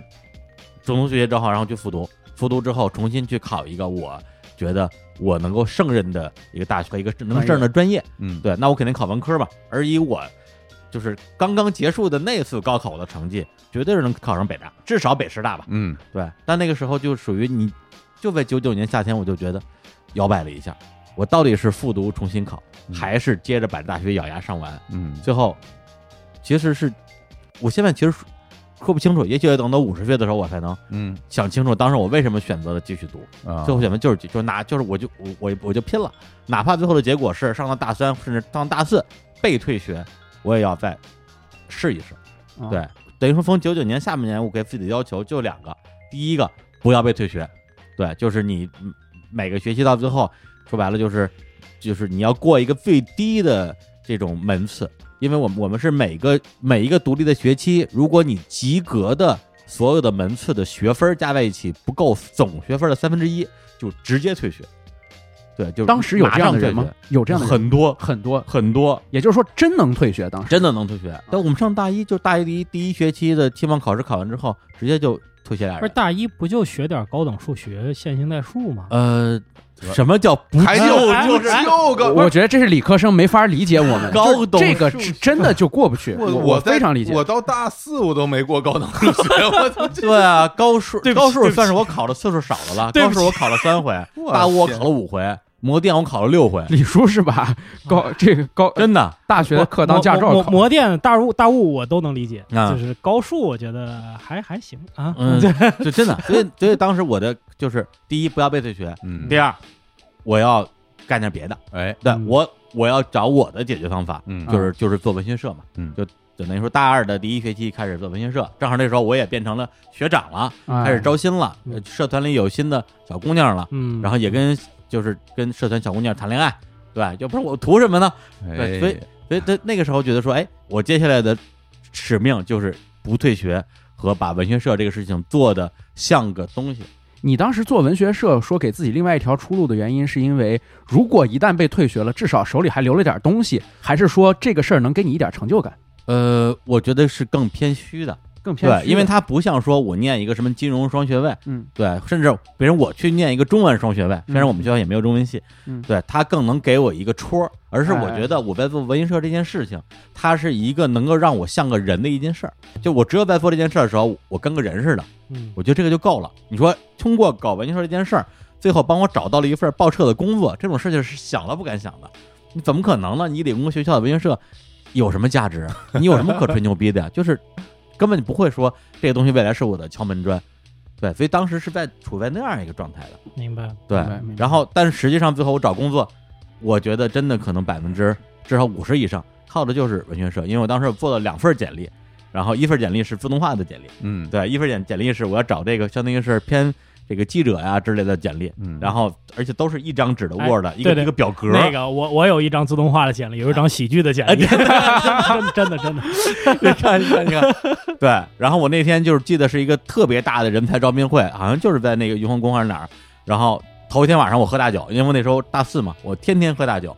然后就根本就是人都是懵的，就是完全醉生梦死的。然后我女朋友就死活拉着我去招聘会，到了招聘会之后，我然后我进去之后全是人嘛，一看人我就更懵了。我一看，哎，有一大柱子，一大石头柱子。嗯我说，哎，柱子，哎，抱着柱子睡着了。就就坐地上就睡着了。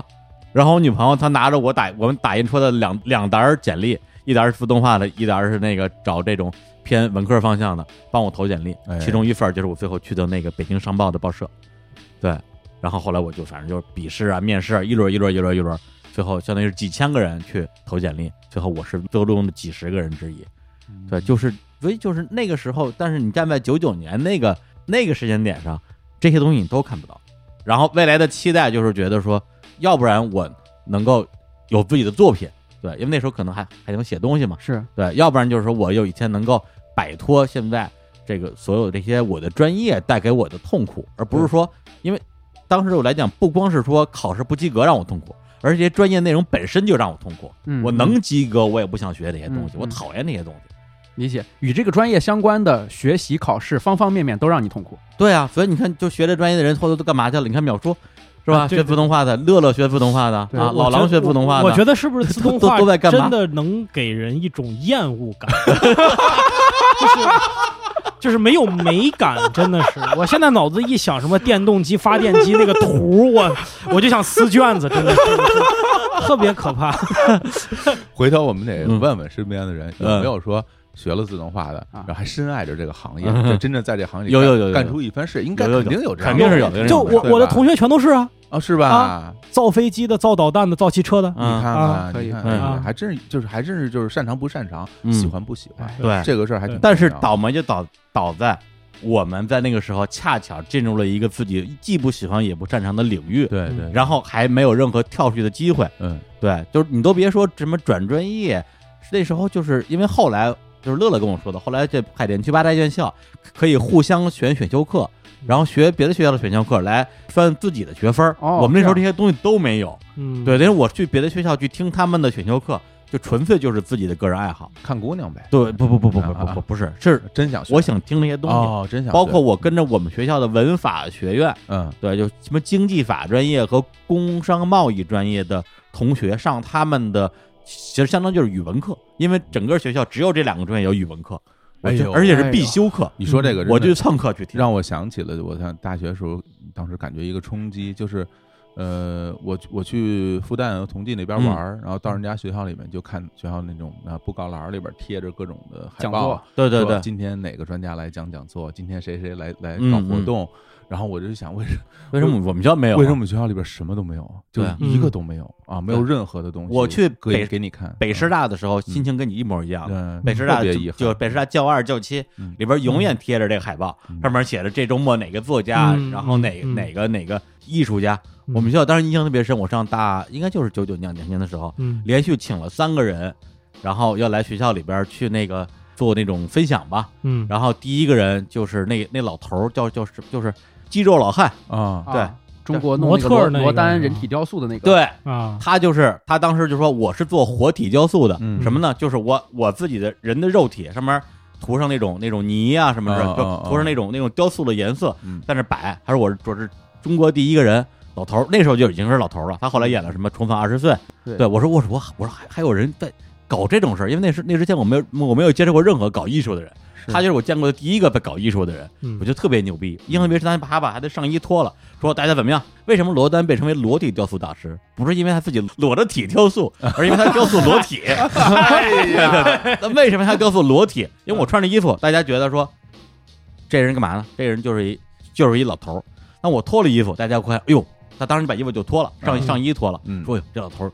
挺精神的，啊，说一身一身疙瘩肉，肌肉线条好看，对，就他就是他有信息量。嗯嗯，我说这挺牛的。然后那之后的第二周，据说要来的人是金星，金星那时候其实已经挺有名的了。嗯所以当时我说，我说我说，哎呦，这这这这个有意思啊！想不到我们学校也能有这种活动。真是结果第二周金星活动就被取消了，哦，就是就是在九九两千年的时候，说这个东西不符合一些什么。就公序良俗吧，哦，对、哎呀我当时就经历了说，哦，原原来我们的我能看到的世界是受限的，嗯，就嗯就就就是那种感觉，嗯嗯就是那种感觉。明白，对嗯所以就是现在回想起这么说的话，其实不光我了，就咱们的二十岁，其实有其相似之处，对有其相似之处。挺惨白的都。大家采 用的改变方法不一样，但是我觉得李叔跟我们有一点还不一样的，就是他采用的这个可能是缓解自己生活的改变方式，最终还真的给他后面的生活带来个巨大改变。呃，就他他，我觉得他是一个就是没有那么的刻意的种了一个种子，对，嗯然后他绕了一圈儿长出来了，长出来了。长出来了。那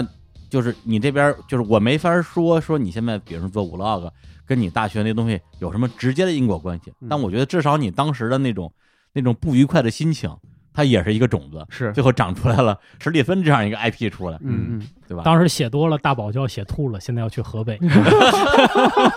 天天就马尔代夫大堡礁，我要河北 了。嗯对，逆反劲儿上来了，逆反劲儿以上来后了。富人都是按照我的路线玩河我跟 北。你说，这个这个这个人啊，长大成人做的所有的事儿，都是都是为了补偿自己。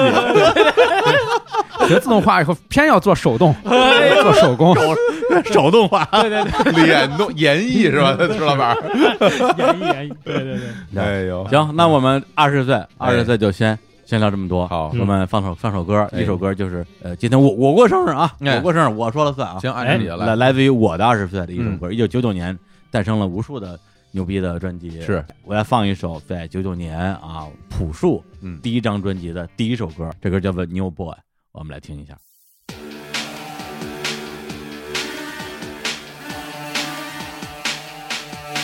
是的，我看见到处是阳光，快乐在城市上空飘扬，随时自来的像梦一样，让我暖洋洋。你的老怀表还在转吗？你的旧皮鞋还能穿吗？只有一支未来牌香烟。哎哦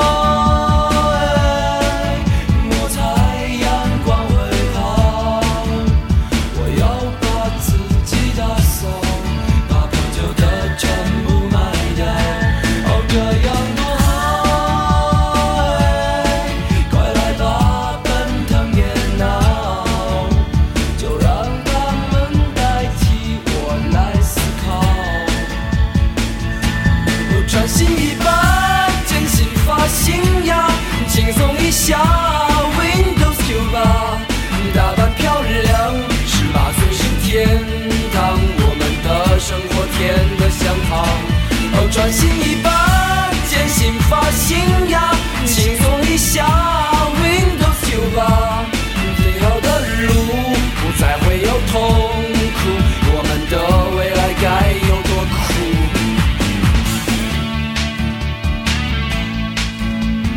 九点的太阳。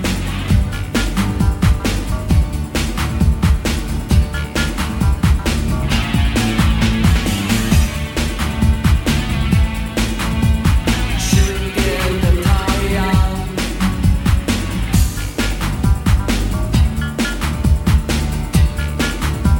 明天一早，哎，我猜阳光会好。我要把自己打扫，把多久的全部卖掉。哎，来自于一九九九年朴树年轻的声音。嗯，是的，我看见到处是阳光，快乐在城市上空飘扬，新世界来得像梦一样，让我暖洋洋。对，那时候九九年嘛，就我一个是二十岁啊，就跟我们小伙老师说的一样，觉得二十岁是一个新的开始。对，二十岁之后马上就是千禧年，嗯，是吧？就人类进入了一个这个二字头，觉得说，哎呦，肯定还有好多好事儿会发生。而且那个时候本身发生的事情，嗯，都会让你觉得未来特别有希望。行，那我们刚刚聊完了这个大家各自的二十岁啊，嗯，我们就要聊这个三十岁了。哦啊，二十三十四十嘛。好呀，嗯对，那聊三十岁的时候，我们今天就有一位选手就要被淘汰了，哎， 哎呀，先先淘汰一那 位。那不行，那不行，先走了还，还得让这这位选手先哎说说，因为先说说其实他离三十岁也很近了啊啊，没多长时间，没胡两说年了，啊还有好几年呢，好几三年，三年就是一代人。来，要不然你，要不然你说说你现在的一个状态吧？啊对，因为可能很多的听众只知道你是吧，作为一个 IP 的嗯，一个形象，嗯就是对你整个人的这个什么工作生活状态，其实也也也也也不太了解，说说肉的，说说活的，哎是吧？不是活的活的嗯，呃活的史蒂芬，我其实到三十岁之前，一直对三十岁有一个挺可怕的展望。哦，这挺可怕的展望来自于一个画面，嗯然后这个画面其实就是我刚才在讲二十岁的时候，我刚到那个我在大望路租的房子里的时候，一个阿姨，这阿姨当时可能五十来岁，然后啊她儿子是我的邻居，嗯，她儿子当时三十八岁，她拉住我的手，把我拉到她儿子那间房，说：“你要照顾好我儿子，啊，啊，说你可要好好照顾，你们要好好相处，为什么？照顾好我儿子。”他儿子三十八岁了，啊，在北京没有成家，没有立业，嗯我也不知道他在哪儿工作，每天早出晚归，然后就在租在那儿。他爸他妈过来，经常呃一个礼拜过来给他做顿饭。他家是天津人，就是离得还比较近，哦哦，所以还对他不放心。我就想，如果人三十岁的时候还没有独立，咱不说别的，嗯成家立业咱都不说，对，如果人格还没有独立。还需要你母亲来给你的小室友交代交代嗯交代两句对的你话，要我觉照得顾这事照儿顾特他别可怕。对，嗯但这事儿就活生生的放在我眼前，嗯以及我转念一想，这事儿挺可以理解的，怎么不能理解呢？三十八岁谁在北京能买得起房呢？嗯三十八岁谁就一定有时间结婚呢？三十八岁谁就一定能够离开父母的羽翼呢？这嗯事儿我觉得非常打问号嗯，啊！所以当时这个画面对我影响就触动挺大的嗯。我觉得我三十岁的时候，我最理想的状态，嗯，首先我能够 整租一套房。对啊，就是当时你特别怕活成他那个样子是吧？对我我说特别俗，这这个事儿我也就嗯明说，就是我就想我能够，我最起码上厕所不用等别人。嗯嗯就非常现实。嗯我对，非常我不知道现你实们平时对自己就嗯生活在北京的人，你们有没有这样的感触？我我我是觉得其实合租没什么，这是嗯你的一个呃预算选择，或者说可能我住的离这儿近点儿，我嗯，方便点儿，嗯这都没事儿。，但是如果你三十五岁或者零五年多，不管多大，嗯然后你母亲从门头沟过来，一个礼拜给你做顿饭，然后交代你的小室友说可要照顾我们家李志明。我觉得这个事儿， 你当时你如果退回二十岁想，你不敢想这事儿，嗯，就对，太绝望了。我当时是有这样的一种想法的，而且我毕业的时候在展望三十岁，我就觉得我们这代人真挺倒霉的。为什么挺倒霉的？就是我们一出来就感觉经济增长没有你们那个时候赶上世贸十年，每一天都快呀、日新月异，没有这感觉。嗯甚至有的时候总是在听到一些论调，老一辈的人会觉得，哎，你看你们这些年轻人出来什么都有了，这嗯有家里人，都是独生子女，哎，独生子女可能比较以自我为中心。不是的，我们出来的时候，没有人给我们安排好铁饭碗的工作，我们的子女没有工厂、幼儿园可以上，我们没有地方给我们去分房，一间宿舍，稳稳当当，一眼能看到六十岁，一眼能看到六十岁是绝望。嗯我们那会儿也没有 分分啊对啊房，你们也没有都别说你了，我对们都包分配我我们都没赶上，对，你们不都是没赶上，其实就差一点儿。我上一届还包分配对，呢，你就差一点从我这届不不包分配了，但是你们依然值非常值得羡慕，因为你们赶上了世贸之后的黄金十年，入嗯入世之后的，对对对，我们没有赶上。出来之后，当时我就在公司啊，就听哪哪哪个客户明年又不做了，嗯就咱又少了一个客户。哦，然后今年的情况，我们要勒紧裤腰带了，都是这种论调。所以我觉得三十岁到底是个什么样啊？我三十岁的时候，你看上不着边儿下不着边儿的，就是我既不可能像比我稍微大几岁的能人那样出来，我能够快速的赶上经济增长的列车，又不能说再像我早三十年的人那样出来之后，我就一辈子能够看到头儿，嗯都没有，任何都没有，就是当时感觉啊、挺挺奇怪的。然后现在，我今年现在是二十七岁，然后还有三年就到三十岁。我现在状态是，呃，我跟其他的年轻人可能有一点观念上，跟大多数年轻人可能观念上不太一样一点，就是我其实挺想赶紧成家的。啊，对对，这你你这事儿是不是都算是相当于官宣了，呃，倒没有，倒没内有部官宣了，也没有官宣嘛，啊就是说我可能准备会结婚啊，，对准备结婚，嗯然后结婚之后我肯定会有小孩儿。嗯，而且很可能不止一个。我想的这么具体，啊，对，想得这么具体，就是这是我的作为一个二十多岁的年对轻人，女朋友啊也也是这样想的，所以我们嗯这方面比较契合。就对是对对，我不太想一种浮萍的状态。这个浮萍的状态就是说，你是游荡的，嗯你今天可以在这儿写写公众号，明天去那儿做做短视频，然后飘来飘去。你今天从大望路租到了国贸，明天去了双井，无所谓的。嗯你消失了，这个城市的太阳照常升起，不会有一丝一毫的变化。这种生活我不愿意再有。嗯哪怕我每天就是烧火做饭，自己养个小鸡儿什么的，我住到门头沟去，我都想，我都更想有那种 对啊呀、就是脚底板上有泥土的那种生活，你知道吗？你这个泥土代表的是什么呢？这个泥土代表的不浮在表面，归属感，对嗯归属感，就是啊、或者是说我的自我救济能力，嗯，这这个自我救济能力是现在的城市的年轻人很难去考虑或者会回避考虑的一个问题。嗯这一方面是价值观，一方面也是切实的，呃，自身能力的问题。嗯就是我没有能力去考虑自我救济问题，我可能会把我的房子，我的一亩三分地装修的非常的极简，非常的漂亮。我每天回到房间里面之后，我喝啊、比较体面的酒，然后跟我的啊、年轻人同龄人一起聊天，一起去派对，然后一起逛逛夜店，醉生梦死。这些生活，你想想，五年之后再去看，如果你到了三十岁，嗯或者对我而言，三年之后对再到三十岁的话，二十五岁那些人又在过这样的生活，迭代掉了，我很难接受被波浪迭代掉，被波浪式迭代掉。是我一定要踏踏实实的，就是我站在这片土地上，这就是我生活的土地。对，因为小史平时接触的话，他其实我感觉像是我们这些人啊，甚至是我们所有主播里边儿，感觉最老气的一个人，嗯就是他整个做事儿的目标啊、方法呀、他想要的结果呀、都特别传统。哎，我不知道，就是是是就是你这样，因为我接触你嗯这个年纪人不太多啊嗯啊，然后就是你跟你的同龄人身边的人，就是他们有你有你这种想法人多吗？不多，哦因为我现在所在的这个行业，呃，说实话啊、比较怎么说呢？比较，我觉得是比较浮在表面上的一个行业嗯嗯，嗯啊、或者是说比较有点像名利场那种行业。对，这种行业其实大家说实说实在的，有点儿怎么说呢？一切来的太容易了。嗯可能没有大家想的那样，可能像我们的父辈或者是更大年龄的人那样会去珍惜，会去规划自己嗯十年、五年对之后的生活。不会，我到现在我都秉承着两个原则，两个生活中特别小的原则。嗯第一个原则就是早早起床，嗯我起床非常早，嗯，早起我会吃早饭，然后我觉得多一分钟就有多一分钟要想的问题和多一分钟要干的事儿，嗯，即便你可能今天早上确实没事儿，但一定要早起床。嗯，不要睡懒觉，睡到十一点，睡到一点，我觉得这个不对，这个不符合人千百年以来的习惯。我非常尊重习俗和习惯，因为这是长期试错得来的正确路径嗯嗯，啊。然后我不喜欢去酒吧夜店，对，嗯我不喜欢夜生活，对因为嗯小小史是一个几乎没有什么感觉娱乐活动的人。你说约他去什么喝个酒之类的，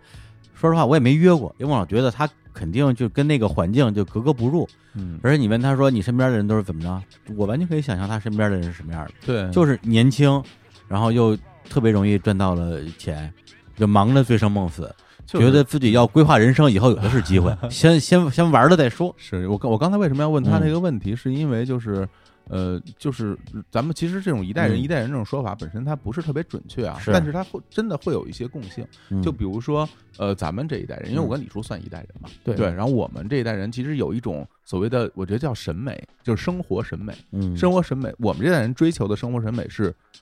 打破规矩，寻找自由。然后就是，其实很多人去追求那种漂浮的生活。对嗯在我们嗯这代人里边，特别多人去追求说，哇，这个每天不一样，天天都有新鲜的东西。然后是我我一直各种各种浪荡什么，这个事儿是感觉是一个美好的，是个特别特别浪漫的事情。没错儿，比如说我对二十岁，我对我自己的期待，比如说二十岁，我想我去想象我三十岁什么样的，嗯我是想就是我要做一个浪子，是吧？对我想做啊一辈子的浪子。我们那时候觉得浪子可对厉觉得害浪子了，特别牛 逼特别牛。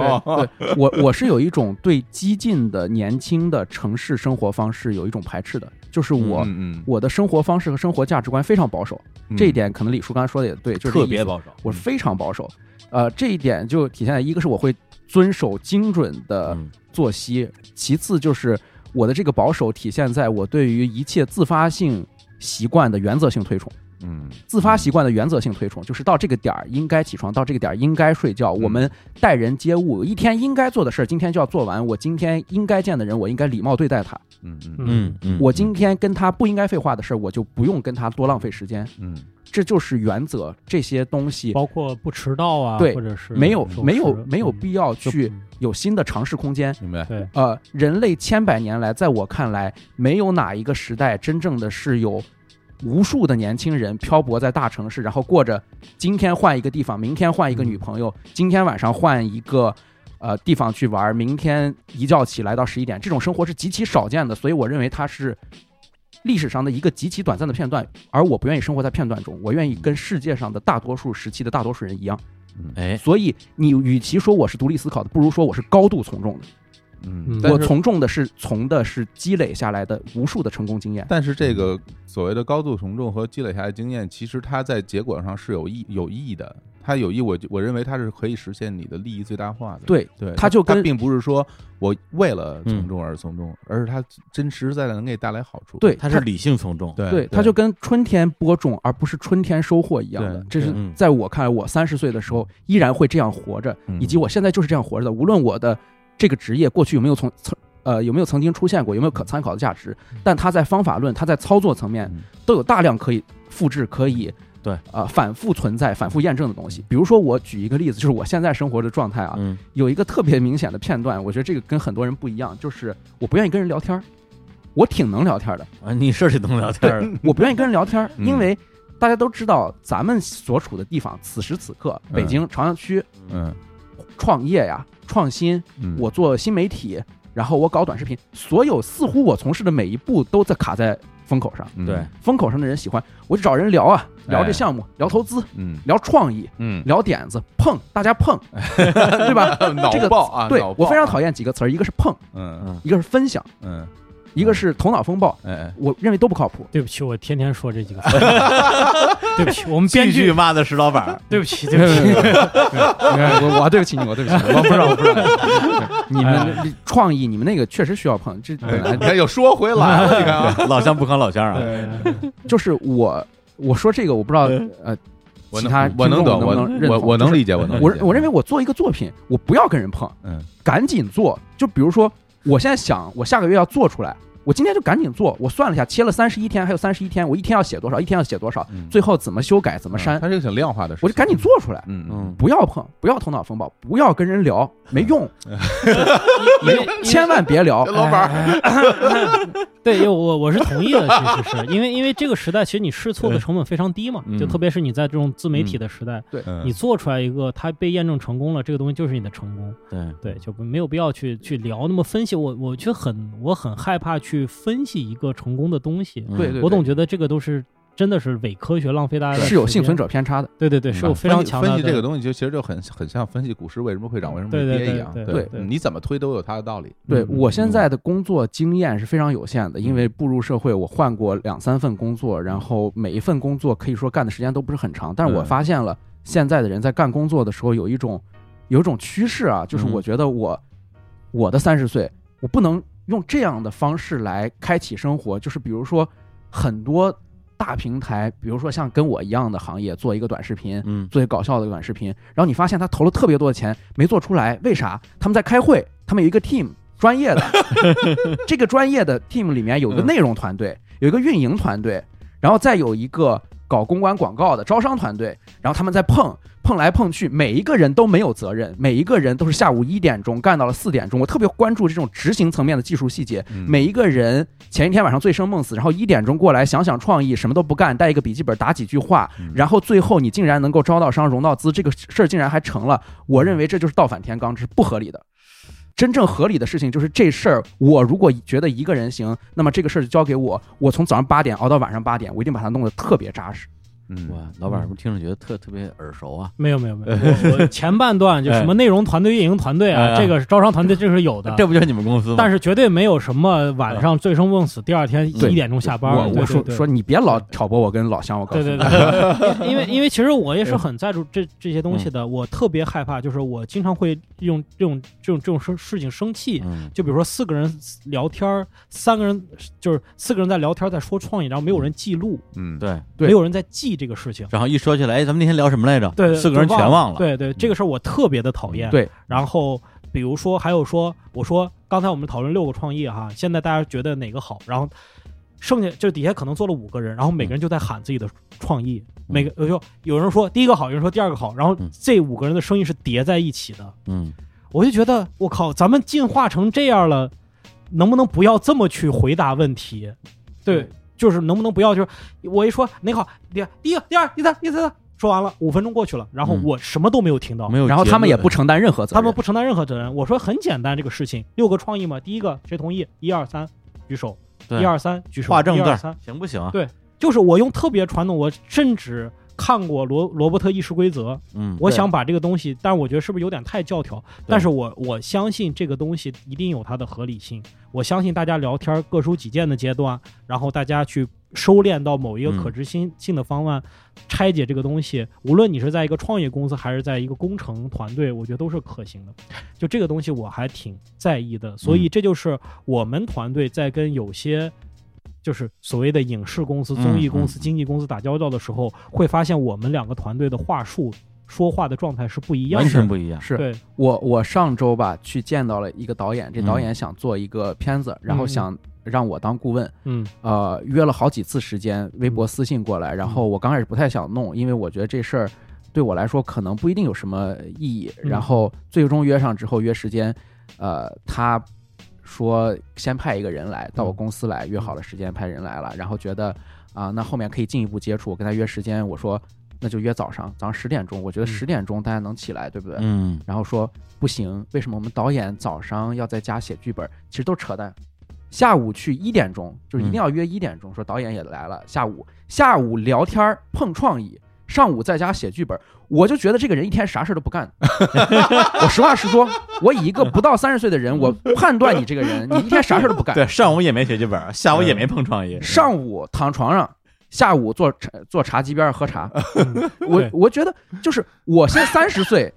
我我嗯就想，你大老远的一千八百公里嗯从兰州跑北京来，你干这个事儿，你的这个行程安排，你工作到底饱不饱和？你这些事儿，父老乡亲们知道你亏不亏心？嗯，哎，亏心不亏心？亏心不亏真的心？是就是比如说，我说我今儿早上嗯出去跟人聊了一个东西，聊这东西是对我可能提升。呃，我的某一部分内容有帮助的，对，结果我是实际上是干嘛呢？我早上十点半出门，嗯，然后打了个车，打到咱日坛公园这儿来，嗯跟李叔啊互相隔着了隔着，然后聊了十五分钟 正事儿。我出去嗯吃了顿午饭，嗯这事儿叫我今天早上聊过、见过个人，聊过个事儿，这事儿我觉得是不对的，对对嗯对，这事儿我觉得不对，嗯我没有聊这个概念，我要不然是去请教事儿，嗯，对要不然是你请教我，对对对，就这样。对嗯，对，所以我觉得我的三十岁可能还是一个，就是像钟表一样在运行的这样一个嗯状态。我也不好说它好还是不好，总之就拿出来给对大家参考你了你。其实是一个特别稳定，你自己有一个内生的节律嘛，你就按照你用用自己这套规律去对抗整个世界的浮躁也好，或者嗯不确定性也好，是你先信相信，就是说你这是你根根手的相信的东西，你对拿这个东西对抗全世界。对，根性，根性性，根性这对匠人，匠人。我觉对得是这样的，日出而而而作，日落而息嘛。或者说他嗯就是跳过了他刚工作那几年的那个迷茫期，他现在找到了一套工作方法。对虽然他这个行业是一个新的行业，但是嗯工作方法不是什么新方法，对，而且他有了一些成功的经验，嗯有了有一个自己的觉得最舒服的节奏对，他要把这个节奏继续进行下去，嗯，是这么一个状态。小水的做法是那种瑞士式的做法，对，对在精非常数字化的，非常精细化的，对然后，大雪封山，在那儿嗯拿一个小镊子，那儿对弄钟表， 对对是是那个劲儿，是那个 劲儿。嗯，来，老板说说你老的板三十岁，我三十岁，其实就是去年，就是去年啊哈，哎哦，对对，三十岁就是一个高峰了，一个一个三十岁 哎就哎呀，人生巅的峰人生赢家哈，哎每一年都是下坡路 啊。并没有。没有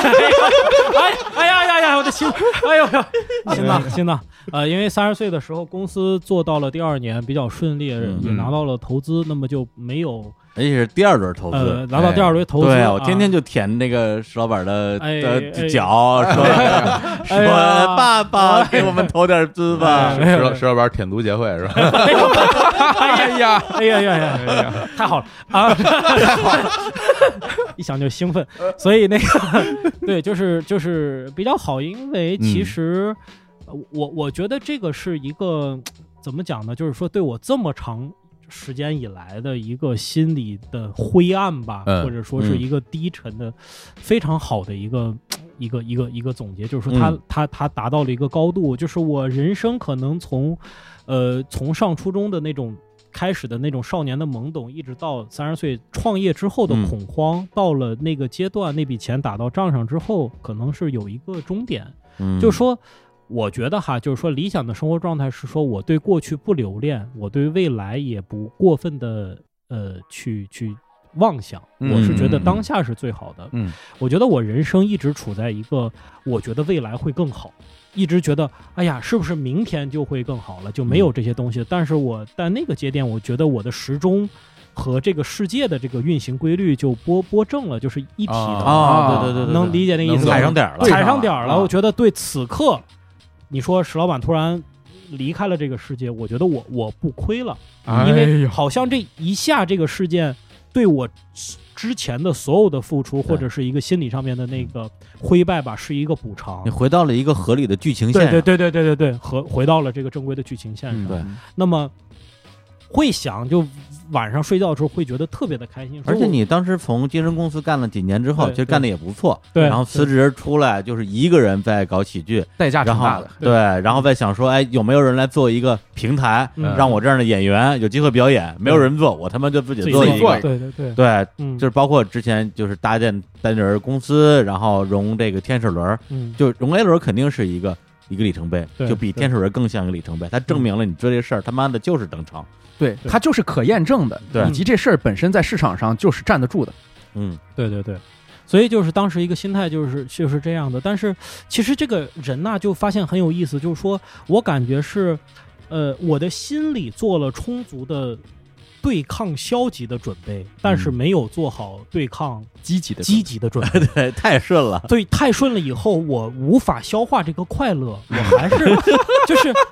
我我就是掐死他，？高兴不起来，你知道吗 掐死他。高兴不起来。不是你嗯你你分享这给就是我，作，分享给我们在座的三个啊，对对吧？对我 帮你烧点钱不你是？你你给我，你打打给我，你打给我，我马上换一种生活方式。不要不要再做那种几千块钱的合作当了。年我可是想打给你 的，啊，你没要，对不对？十里芬，我天天舔你都不给我钱，你去给他钱，然后他妈的，我终于知道了这事儿了。瑞瑞士钟表匠人拒绝金融杠杆， 我今天他妈的接了没力有了，老板哎儿，对不起，不， 我我我跟你有没有说过同样的话？你你自己摸摸完了，良老心板真问。的完了，老板但儿是，哎，对舔舔足协会唯一的一个会员也 要退出了，我不重是新入会，我入会，我入会。 所以我后来这笔钱就给了小伙子一个。胡说八道，微信转账。没有没有没有，对， 不 是不是，老板是说我，老板是说就是你这个你努力融，嗯使劲融，拼命融嗯。如果你实在融不着，我来接你，啊单立人来接日坛。哎呦，对，这话是说过的。对但是咱们自己争气啊，啊没有沦落到那一步。老板背后钱那句话，哎，就当这钱我白扔了吧， 对真的是这样，没有真的是这样啊。哎，对对，嗯所以就是当时的一个情况，就是说好好处是能让我继续脚脚踏实地去去干活嘛，嗯坏处是说我发现我的就是心里边的另外一个因素，就是说嗯你处在一个长期被压抑和否定的情况，嗯你那种高兴不起来是你自己内心让你高兴不起来，嗯，就是仿佛听到了我爸的声音，嗯？说你这个东西也就是这么回事儿嘛。啊，你又能怎样呢 你融到爸了，融到了 A 轮，又又是又是怎么样？我就我就嗯呃，我就之前我上次节目也也对也说过，就是说，呃，他不不不认可你嘛，就是这样，嗯就这个声音就觉得是自己的一个一个给自己盖住了。对所以你我在替他说话。我在替他说话，所以我我三十岁的时候，其实外界的这个东西，其实我觉得还好，嗯，没没有没有让我觉得嗯太快乐，但是嗯我在尝试怎么样去自己打开自己的心结，就是我真的让自己找一些快乐的事情。嗯，我会在以前有一些事情，我会觉得很丢人或者耻辱，哎，就比如说点外卖花二十分钟不知道自己吃什么，就 这个不是很正常吗？这个很正常。但在我看来，我居然花了二十分钟的时间在找我中午吃顿饭这么一件小的事情，啊嗯，我觉得自己在良心上面对我的时间管理上面我是过不去的，或者说你觉得证明自己能力有问题？能力有问题，或者说你为什么在这个事情上面？纠结这么长时间，嗯越想自己就越委屈， 啊，越委屈我自己就越定不下来，对到最后每每顿饭都吃的就就就点的很不开心。嗯但是我三十岁的时候，我就我就突然有一天，我就想说，我每天就要花二十分钟时间去消遣。娱乐，我娱乐的方式就是我看那些外卖，哪个我都能点得起，我就是选一选。哎呀， 我把这个，我把就是这个看起来很有意哎你思应，该在你那个 投资的时候跟你投资人说说一下你这种心情，啊哎 你看人家投资那投资就拿不到你了。看人家愿不愿意把钱投给这样的一个人？对，就是，但是就是这个对外界看起来很可笑的一个心理，就是说嗯我并没，我其实还是没有在这个世上省时间，不是，我以为你找什么特别刺激的消遣娱乐，什么没有一醉生梦死了，对，选哎外卖天看外卖软 不是件。人家人家郭德纲说挣钱挣多了，这什么豆浆我还买两份儿，是啊吧？您对您连买都没买，你我就我看一我看，看一看啊就就已经爽到了，我对对天！啊 对，就是就特别就是此类的爽法，嗯我做了一系列，你们听起来都很可笑。嗯比如说，我小时候爱玩俄罗斯方块机，但是家里一直没有，嗯家里唯一问别人借的那个俄罗斯方块机被我给弄坏了不，是你们家不是开游戏厅的吗？但是没有俄罗斯方块机啊，是便携式的，不一样的，不 一样。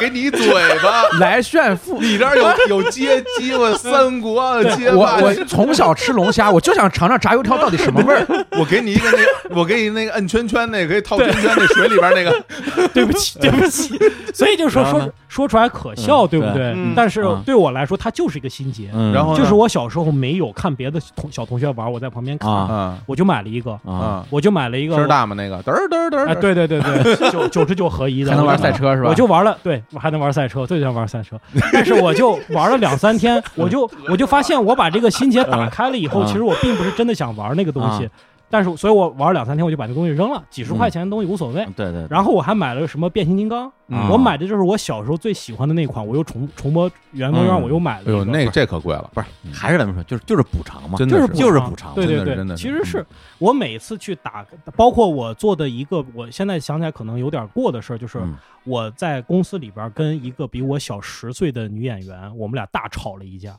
嗯，就是第一，我作为公司的老板，哎我不应该跟别人吵架；第二，我作为一个比他资历长十岁的人，嗯我不应该跟他吵架就。他二十岁他二十多岁，二十出头啊啊。但是我吵了，为什么？嗯我说我我凭什么？就是我我觉得我很委屈，嗯，我觉得在在那个具体事儿我不描述，但哎是这世界上面我一点错都没有没有犯，嗯我我被他给挤兑了。嗯在嗯在我们一块儿排练的时候，我觉得在在排练的时候我们是平等的，我们都是对演员，我们都是演员，对，在排练的时候被你给挤兑了，嗯，我要反击，对。而且我特别的，我特别的委屈。但是嗯我如果搁以前，我肯定不可能吵架，因为我我首先是公司老板，人人是我招过来了，对对，我给他发工资， 嗯对吧？啊这个东西就就就跟俄罗斯方块机一样荒谬的一个事情。嗯，但是我跟他大吵了一架，但是我吵并不是说就是骂，嗯但是我给他讲我的道理，我给他讲我现在我今天为什么很不开心，嗯我很不高兴，为什么委屈，我告诉你，因为你那话说的不对，啊，所以这事儿你觉得自己做的特特对是吗？我没有觉得特别，我啊现在想起来肯定还是冲动嗯了，它是一种过度补偿，啊，但是是我觉得我做做了，我这个事儿说出来了，嗯比我闷在心里，再想别的办法去解决我的压抑要好一些，不后悔。不后悔。对对对，所以就是这么一系列的事情吧，让我觉得就从那个时候到现在。逐步的去打开，我相信未来有更开心的事情，我就能接得住，我就能够嗯把自己的东西表现、表表现出石来。老板这个三十岁太高峰了，方方面面就是感觉一下就是像那个心电图一下是特别密那感对觉。对对对，融融了一轮儿，买了俄罗斯方块儿，嗯骂了女是吧演员，骂了女演员， 人人生对，然后正好天天点点外卖，不是你那都不是委屈，你这是扭曲。我觉得对对，人你这生太巅峰了对。太其颠实覆了。当当然，其实老板 认真讲呢，我就是我，我现在，我现嗯在我觉得我能理解老板的当时那个那个心情，啊其实是你就想一个人他从来没有办法就是直接的表达自己的感受，对，一个是没有没有能力表达，一个是没有对象可以表达，就那种状态，他他实在是太憋屈了，的的确是非非常难受嗯的，对对，所以他之后有这样的那种呃报复式的，我就我我把它称之为报复式的那，呃 对那，啊对，其实其实我自己也对在警惕，说啊他对是不是又变成另外一个极端了？对对，但是所以我就是在这个中间又又又在找平衡嘛。嗯，嗯其实是，对，这就是你的三十岁的一个整体状态吧。嗯对对对嗯对，那就是那你说，比如说你在三十岁的时候，你当时最大的那时候的烦恼或者愿景是是什么呢？嗯，嗯我最大的烦恼就是说，其实我特别向往的一种生活还没有达到，或者说嗯还就是说，其实就是那种我其实特别向往那种。人人和人之间非常细微的这种感情，嗯然后能够你带带给你极大的愉悦，就是比如说，我就在假想某个场景说，嗯妈妈在教自己的呃的女儿学认字，嗯，那么这个过程看起来特别的枯燥，然后在一个狭小八十年代的这样的一个房间里边，然后这个听着时钟滴答滴答，然后每一天妈妈在给这个小女孩教教教东西。嗯等到这个小女孩十年以后长大了，对于这一段经历来说，对于母女来讲都是一个非常非常幸福的一段回忆。嗯对场景化的东西，特别有场景。但是实际上，你想想，他们每天干的事情是非常一样的。在这个每天干的一样的事情里边，第一天要比昨天稍微快乐那么一点点。就是人只有在这种状态下才能感到幸福。就是你完全重复肯定是不幸福的。嗯你重复，你你你一下子幸福来得太快，这个东西也不长久。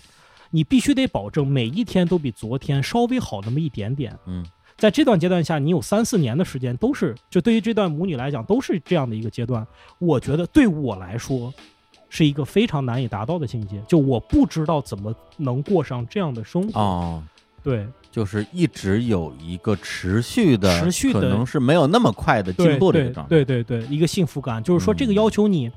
在这个过程中，你不断的把你的感官进行提升。嗯，就是因为如果你维持在原来那个状态，你很容易就体会不到它的那个对感觉了。嗯嗯就好像你之前，比如说一场演出，嗯，对，从底下没什么演员，没对底下没什么观众，突然之间我我票爆满了，对而且现场炸了，对，你第一次可能觉得爽喽，对那你这样的演出演了三十场，你当然就觉得这这正常喽，对，就对不爽了，对，就不爽了。对，嗯而且你而且你这东西，你的阈值会越来越高。是对甚至会有危机感。我这场爆满，下一场出现俩空座，我就不行了。对这都是十几分录视频，咱们录节目其实都都一都这样，样都能都理一解这样种的，状态。对，就是嗯这个东西，首先第一你怎么对抗，嗯第二是你在这个过程中有起有落的时候，你怎么样维持你的一个幸福感的逐步的提升。嗯，这是我在三十岁的时候去想的，因为像这样的什么公司成立，获得这么多外界的外界的一下子这么大的一个赞许，这种对事情它不可能长期的发生。对你不能年年融资，不可能对言言中资。而我觉得我心里中最缺失的那一块儿，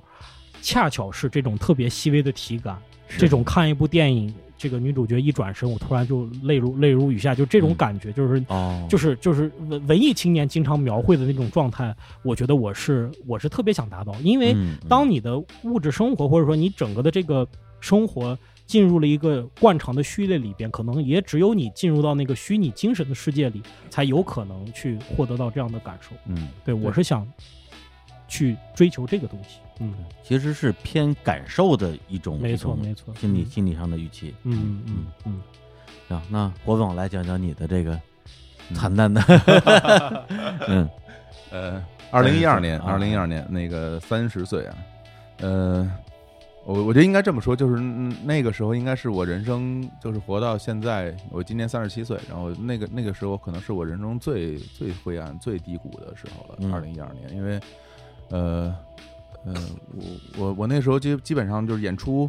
已经演到了就是不想演的状态了。嗯就是我，因为我零四年回到北京，然后，然后其实到零六、零七、零八时候是到一个一个一个高峰的阶段。之前在节目里也说过，然后后来就不断的受受挫，各种受挫，然后到一二年的时候就已经就是就不想不想再继演不动，不想再继续下去了。然后，然后那个时候我发现了一个，我第一次我第一次发现了一件事儿，就是我觉得我我我我好像是从小学到到到三十岁，我没有任何进步。嗯，就是我觉得我我我从那个时候一直到我三十岁的时候，我觉得我一点进步都没有。就是我那个时候，嗯、能能给自己带来骄傲的东西，到现在还是那个，还是还是还是一样的东西，然后一点进展都没有。呃，就这种感觉就像什么，就好像说，嗯，虽然我我我演了很多很多演出，然后我写了很多歌，然后出了自己做了很多的 demo 的专辑，嗯，但是其实就好像，就好像你你不停的在在搬搬砖头，就是你只是搬的越来越多啊，它同样的砖头，你就不停的搬，然后搬到那儿把它垒成一个墙，但它其实还是一堆砖头，就对，是它并没有变成一个建筑，对，它嗯其实什么都不是。嗯嗯然后，那对于未来，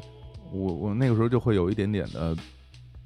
不知所措了，就是我不知道该怎么办好了，就是呃音乐这块儿好像就没有机会了。嗯然后工作这块儿，我觉得我之前一点儿努力都没有做过，然后什么成绩也没有，然后就是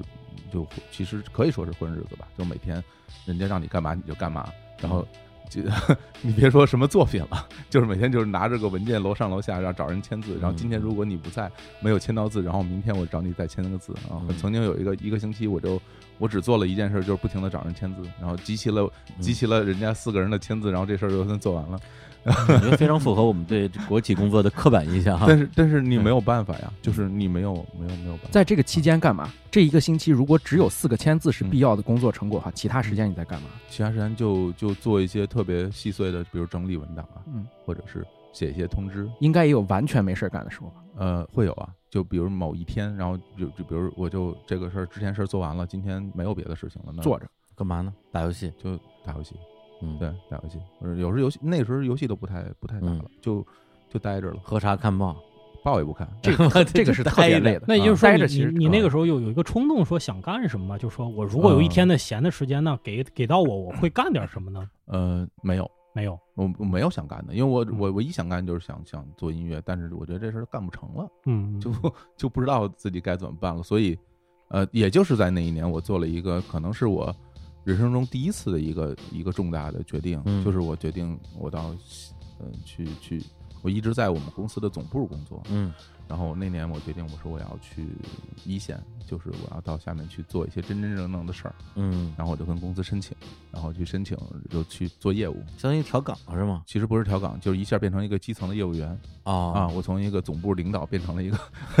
基层的业务员，变但成巡是抚了啊，对，但那个时候不是不是不是，就是完啊全干活的人，干活儿了，完全干活的人啊，所以我那时候不是老说我整天去湖北出差，对出差，其实就是那个时候嗯啊，从那个时候我就我决我决定我说我我不能再这样下去了，就是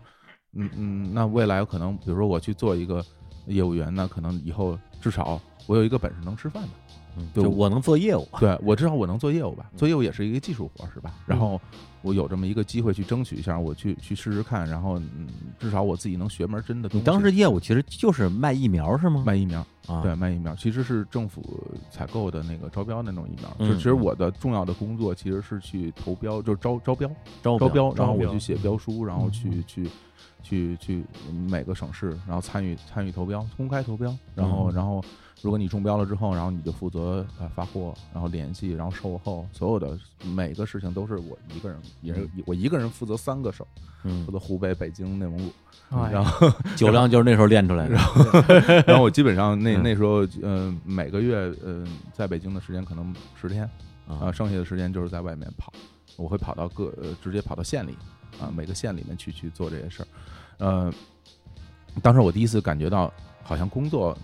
应该是这样吧，嗯就不应该是那样的吧？这个对这个这个才是一嗯个工作是有内对容的，这个才是一个人。嗯呃，我我第一次感感受到加班到夜里十二点一点是是什么什么感受，然后包括那那些标书，其实那个很多时候它需要你每页签字，嗯嗯，经常是好几百页的，然后摆好多好多，然啊后我，每页都要每页的都要签字，啊然后我每页就签字，签完字以后，然后把所有标书整整理好，放装进两个大号的行李箱，然后我我拿着两个大号行李箱去赶地铁，然后去去下面嗯参参与这个事儿，这个但是我觉得当时我就觉得特别爽，就我 我就觉得好像。嗯，我我好像第一次真真正正去干了点什么三事十儿。岁的时候终于像是对上班的人对，了，像个上班的人了。然后嗯那、那之后那三年就一直是在过这样的日子，嗯，所以就是我当时做了这个决定之后，我就感觉到啊，我我的人生可能会变得跟之前有点不一样了。呃，在于说我好像真真正正能够呃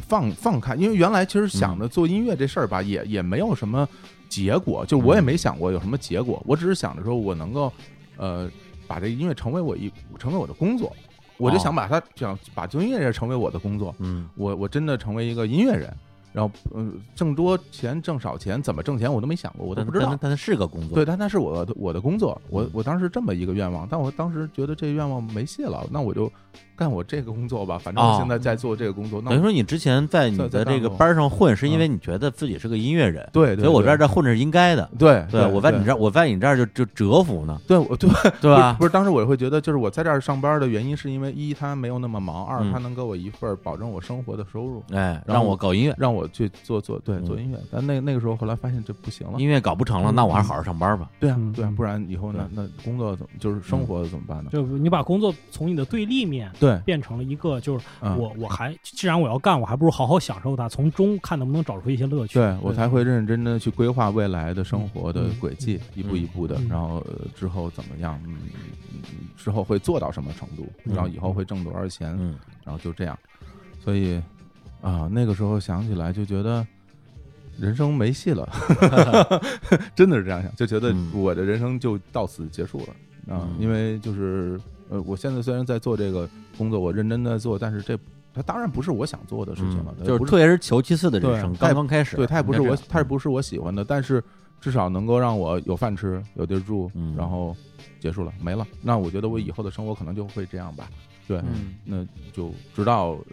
遇到了李老师，哎一一 二零一四年，嗯一四年，二零二零一一四年啊，春节的那那段时间，对然后过来录播客，嗯，然后就觉得，就这是一个新的里程啊，对感受到了一个我可能还能再做另外一个事儿是了。嗯，对，然后到了一五年的时候，我那个外派三年的这个工作结束了。嗯。结束之后，然后我就回到了公司总部，就调回去了。哦，然我后说那时候你怎么就是突然就有时间了？我有时间了，因之为前老出差，对之前老出差，然后我就回去了。嗯，回去了之后，嗯，就回公司上班，但是我发现我已经不行了，嗯就是我已经坐不住了，就是因为那个那三年的时间，我完全是。不单单是没有没有节奏，是而且是一个人。我我我做的所有工作都是一个人，嗯，就是没有任何人可以聊，嗯没有任何人可以沟通，而且这个东西它是保密的，我不能跟任何人讲，我谁都不能说。嗯领所以导再说吧。领导他只看你最后的业绩哦啊，中间的细节做做每一个决定都是自己中间不用说请示，就比如说你问领导，领导我是我是不是应该这么办？他怎么跟你说啊？如果这事儿你这么办了没做成，赖你还是赖我？哎呦， 还真是啊，对吧？所以所有的决定一对一的跟不同的人去谈合作，所有的事儿都是我自己一个人嗯面对，而且我自己在家的时候也只有我一个人，因为我休息的时候大家都在上班嗯啊，我我白天我在家，大家都在上班。嗯？然后我出去上班的时候就我一个人，我一个人坐火车，一个人在宾馆里边，然后等着对方我们一起来谈事儿，永远是 自己，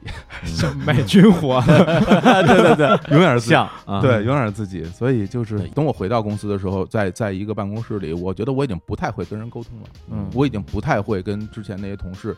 以去那种方式以那种方式去聊天了，嗯然后而且我好像也接受不了那种朝九晚五，而且我当时觉得我一下又觉得没事儿干了。就原来其实我在啊工作的时候，我事儿特别多，我嗯我要做好多好多事情，然后回来以后，我感觉就没事儿干了。我觉得这这怎么又成这样？我又找 人去，又找人去签字了，又又写文件了，又开会了，又去布置会场了，我怎么嗯又回来了？这不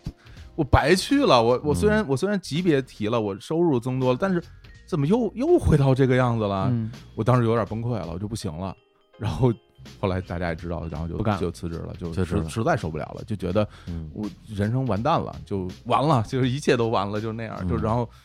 我那时候就觉得，就是我我就觉得我之前的人生太失败了，就是嗯把把自己完全否定了，就是。呃，有一个三十，我那时候三十四岁，我三十四嗯岁辞职，嗯嗯，在我辞职那一刻，我就会觉得，就是我之前的人生就就是失败，就是全失败，包括我自我认知，包括我觉得别人怎么看我，包括所有所有的对这些东西，我觉得全是全是错的。我我把他们全打碎，我把他们全推倒重来，然后工作也没了，家庭也没了，什么都没了。 那个时候就什么都没有了嗯，然后嗯身边的呃亲戚朋友没有人敢跟你说话，大家不敢跟你说话，因为大家会觉得你已经脆弱到一碰就要碎掉了，嗯，就会觉得这个人不能碰，嗯因为这个人已经就是一无所有了。嗯我我那时候就是一无所有，那你说哪年？二零一六年，一六年。对嗯我那时候就是一无所有，就什么都没有了，嗯，就是一个非常脆弱的，人家看起来非常脆弱，所以人家连连劝你都 不敢劝，嗯 人家怕把把你就是说可能他给你劝哭了怕，怕给你劝崩 了。嗯，对，嗯所以就也没人跟你说话了。 哎，这个三十岁哈，真刺哎激，呀，哎三十岁真刺激， 真刺激啊！对，因为咱们聊这二十岁，好像感觉大家都差不太多，嗯，都到三十岁，其实区别就特别大了。对，对，嗯小史首先还没到，嗯但是他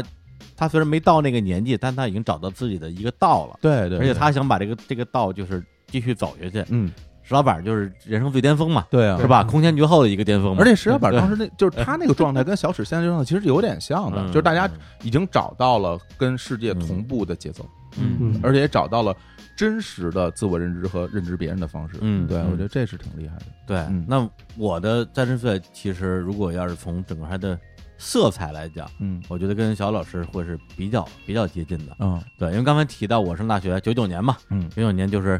这个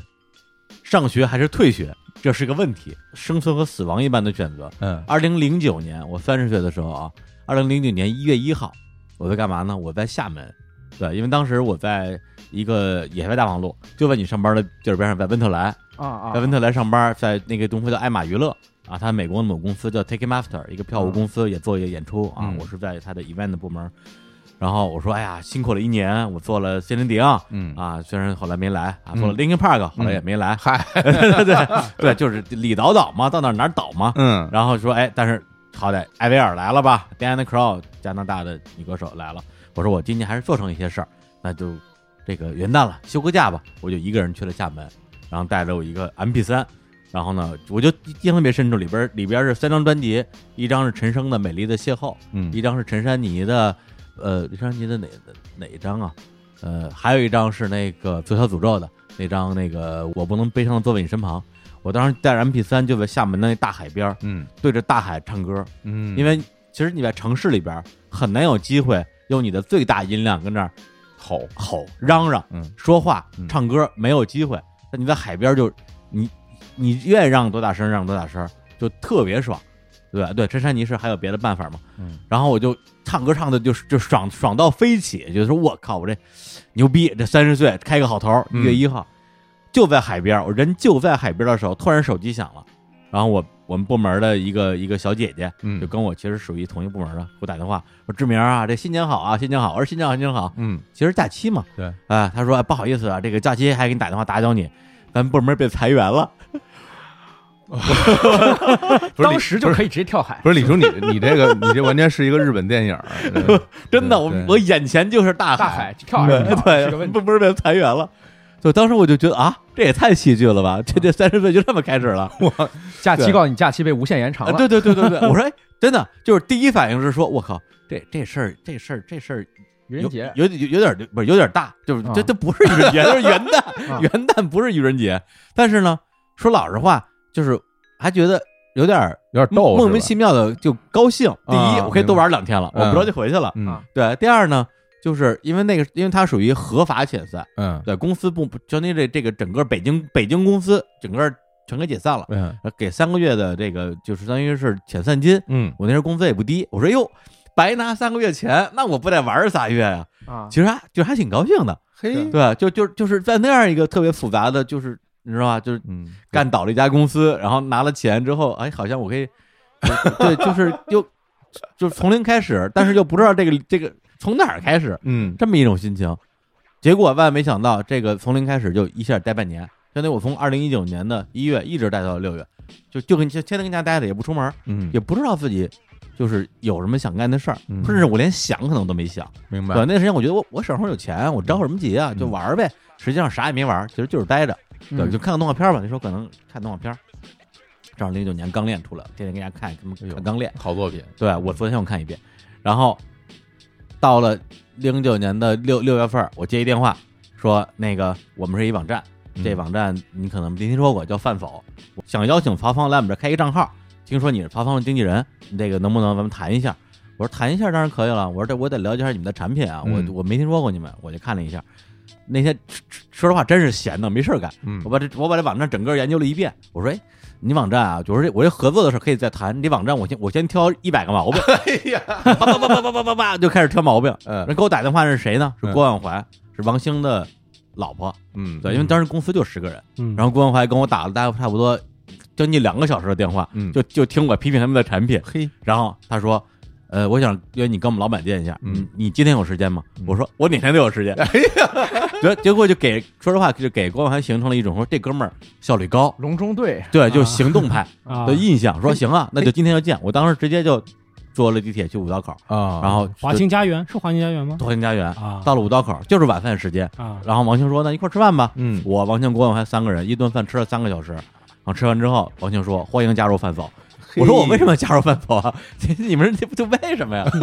就就你知道吧？就完全是懵的。但是呢我我赶紧就说，我我也失业半年了，嗯，有人让我去工作，我就去工作吧，就也无所谓。你说这个给啊人挑毛病还能挑着一工作，是真是啊！但但是对啊对人来讲，他们可能第一是觉得我有产品敏感度，对对而且我有表达能你力，能说出一二三，对，而且我就是自己就是相当于是对于呃娱乐行业、文化行业有自己的经验跟资源嘛。嗯因为那时候饭否就是号称是一百万用户嘛，嗯正好达到了像新浪微博后边那个需要拉明星来入驻的那个阶段了。哎所以我当时去的被拍的第一第一个任务就是拉各种明星来到了饭否，然后我到饭否不到不到俩月，饭否被关了，李叨叨把饭把饭否干倒了。嗯嗯，对，就是我说我这怎么回事儿啊？这个这这这今年这这是吧？这 流年流不利啊年不利啊！对，你对啊就说吧，你还讨厌哪 公司？对啊，对啊，就是虽然那时候王兴不是今天的王兴是吧？中国第三大互联网公司的创始人，但是我觉得那也也是做过校内网的王兴，怎么就到我这儿就不行了呢？嗯，对，就开始琢磨这家公司，然后经历了饭否被关，被关之后，然后公司就等着这这个这网站看有没有可能嗯，这个死灰复燃，哪天就就重新上恢复上线嘛。等了将近半年，一直到零九年的年底，嗯然后王兴说不等了，咱们做个新网站吧。然后打开一个一个幻灯，打开一个网站骨肉碰，啊，对就呃就是美就是团美团网，嗯相当于是学习的嗯一个美国团购网站嘛。对，对，就是我零等我零九年是在那样的一个完全是懵逼的状态嗯度过的。你说现在你去回想，饭否是不是一个伟大团队的雏形？当然是，因为饭否的那十个人就是美团网的前十个人，里边包括我在内。对，那最后这帮人做出美团这样的一个产品，但那个时候我完全不知道我在干嘛。你明白吗？嗯就是我，嗯因为我我在这个行业是一小白，对，每天在上下班的路上，从四胡同五道口就干两件事儿。第一个是拿我那爱诺的 MP 四看动画片儿，嗯第二个就是买份电脑报，翻来覆去看电脑报。对，就是其实我不知道我在干嘛，特别是饭否被关了之后，将近半年时间，其实是所有人是没有事情做的。但是做技术开发的人呢，他会就是做一些未来有可能用得到的工作，比如说做饭否的这个电脑客户端，嗯呀而且都做出来了，而且那个时候所有的饭否用户都都哭了，因为饭否被关了之后，他们的信息都相当于是他认为永远都恢复不了了，相当于是我的网络日记本被关停了，但是我们看得见，嗯我们公司人看得见，而且那个时候实际上大家可以通过发短信的方式继续发布饭否，但是自己看不见，但是我们全能看见对，等于我说就我们用短信发过饭否，对，嗯然后等于说我们是在一个就是只有我们能够看得见的城市里边儿，然后看着就是大家的像雪片儿一样用短信发过来，就是那种特别特别特别悲剧，就特别虚幻的一种一种一种是嗯工作状态，然后每天也不知道自己该干嘛，因为嗯我没有事儿干，然后就王晶啪丢本书定位，啊说你看看这本书给大家讲讲，啊讲讲，又又丢本书啊，这个反正就是那种。跟互联网相关的。哎，你给大家讲讲，你不是擅长讲书吗？是我是我现在不也干这个 吗？对对，就我我确他他，你看王鑫看看人是准 的， 他知道我擅长干这个，就给我负责给大家讲，我负责给大家上课，所以你看。啊，就前段时间不是有什么付费节目说说嗯说合作一下吗？是对，我说咱们 slogan 就写啊，在二零零九年，他给王兴上 课。这 slogan 行吧？哎这 slogan 行吧？王兴都没度过他这一劫，对啊，王兴都这差差点折到手里。所以你看，美团一上线我就走了，我走的好啊，是走的好啊，是吧哎？要不然中国的互联网的格局就不一样了。真是哎哎，而且再说了你要不走，嗯，我上哪儿吃饭 去？这这这都这都是这是后来蝴蝶效应最后的啊对，最后的大家看到的这样一个一个画面了。啊真是所以后来我从美团走了之后，实际上是做了一个现在看来是无比愚蠢的决定，我又回了传统媒体。啊，对，相当于是我以前《新京报》办了一本杂志，说哎我们这儿需要人，然后你要不要回来？我这个人呢，就是一个就是其实是脸皮很薄，然后又好面子的人。我觉得有人诚心诚意的请我，我觉得我不去是不是不合适。不合适？对，再加上那时候就是三嫂也在那儿，相当于是耗了半年时间，啥事儿没干。然后美团网那时候刚上线也，不也谁知道这破网站以后怎么着呢？我说那我我就走吧，然后我就走了。结果就从那个决定，就就是相当于一零年了，嗯一零年那个决定，我整个的那人生就是一个长达三年的一个大滑坡，嗯，长达三年一个大滑坡，对。然后一直到了就是包括后来做巨牛网，嗯在一一年的时候，嗯然后结婚也是一一年，嗯然后一二年的时候，巨牛网那个项目就完蛋了，嗯然后之后离婚了，嗯，所以当时就整个人的状态就是说，因为小伙老师他的状态有点像是那种被动选择，嗯对，就是反正我们家人都安排好了，我毕业之后也不用找工作，嗯让我干什么你干什么，到办公室之后还是让我干什么你干什么，是对，但是我的人生我一直在主动做选择，悲剧都是自己造成的。对我，我我换了二十份工作，每一次都是我自己做选择啊。当然，公司没了，那是那是另一回事。嗯，但是但我觉得，你看我我去干媒体，是因为我就喜欢媒体，我就是想做一个记者，我想做一个音乐记者。我从汽车版调到了音乐版，嗯我就是因为喜欢那个。后来我觉得说做音乐记者这个事儿不不够牛逼，对我我他妈的从一个月拿两三万，去了一家唱片公司，每月到手四千块钱，但我觉得特别爽。我觉得我这个是这个才是我的人生，嗯这才是我要做的事儿。这是零四零五年的事儿，对，等于我在音乐行业又干了那么几年时间。但是等等到了，等到了我从饭否，然后去了那个破杂志，那破杂志又从那破杂志离开之后，我突然意识到我没路走了。嗯，就我在不停的选择的过程中，发现我把路给选没了，因为我永远不可能再回去做媒体了，因为我讨厌这个东西，就我不想再写东西了，嗯我写烦了。而且你选一条路，这条路就走成死路啊，了。对我我把行业都给弄死 了，媒体行业被我弄死了，音乐行业被我弄死了。我说我操，再干只能干自动化了，自动化还考不过。对啊，这摩电，这其其其实应该这么说，不是说你把这行业弄死了，是哪个行业要死你就去嗯哪对个行业。对，完全就奔着奔着夕阳夕阳产业去。对对对，传统媒体干干干干不行了，对唱片行业就干干干干不行了，都是最末端对的啊时候啊，，等于这两个行业都在产生大面积的这种人才流失。嗯对，就是大家纷纷离开这个行业，就是搞音乐圈的去搞影视了，然后嗯搞传统媒体的可能就就就也不知道干嘛去了，因为那时候还没有自媒体。但我突然发现我我我没我没有任何路可以走了，所以二零一零年的时候，都对我来讲可能悲剧的诞生是。二零一一年做巨牛网的一个项目，创业失败，然后跟大学最好的哥们儿闹掰了，然后最后哥们儿也没了，项目也没了，老婆也没了，家也没，什么都没了。对，但实际上更更大的一个悲剧的点就是在二零，实际上是在二零一一年的那个，就是在那个项目启动之前，我在我在我家里待了半年时间，那半年时间就是就是刚刚结完婚，我跟家待了半年时间，那半年时间我我我我的状态就是我觉得我这辈子什么都干不了了，对，就是我擅长干的所有事儿，要不然就是我不想干了，要不然就是它没了。嗯，对，就是当时的感觉，就像刚才小何老师，我觉得人生结束了，而且就真的觉得人而生结且束咱了。俩年纪都一样，对对，就是三十三四岁，对，然后就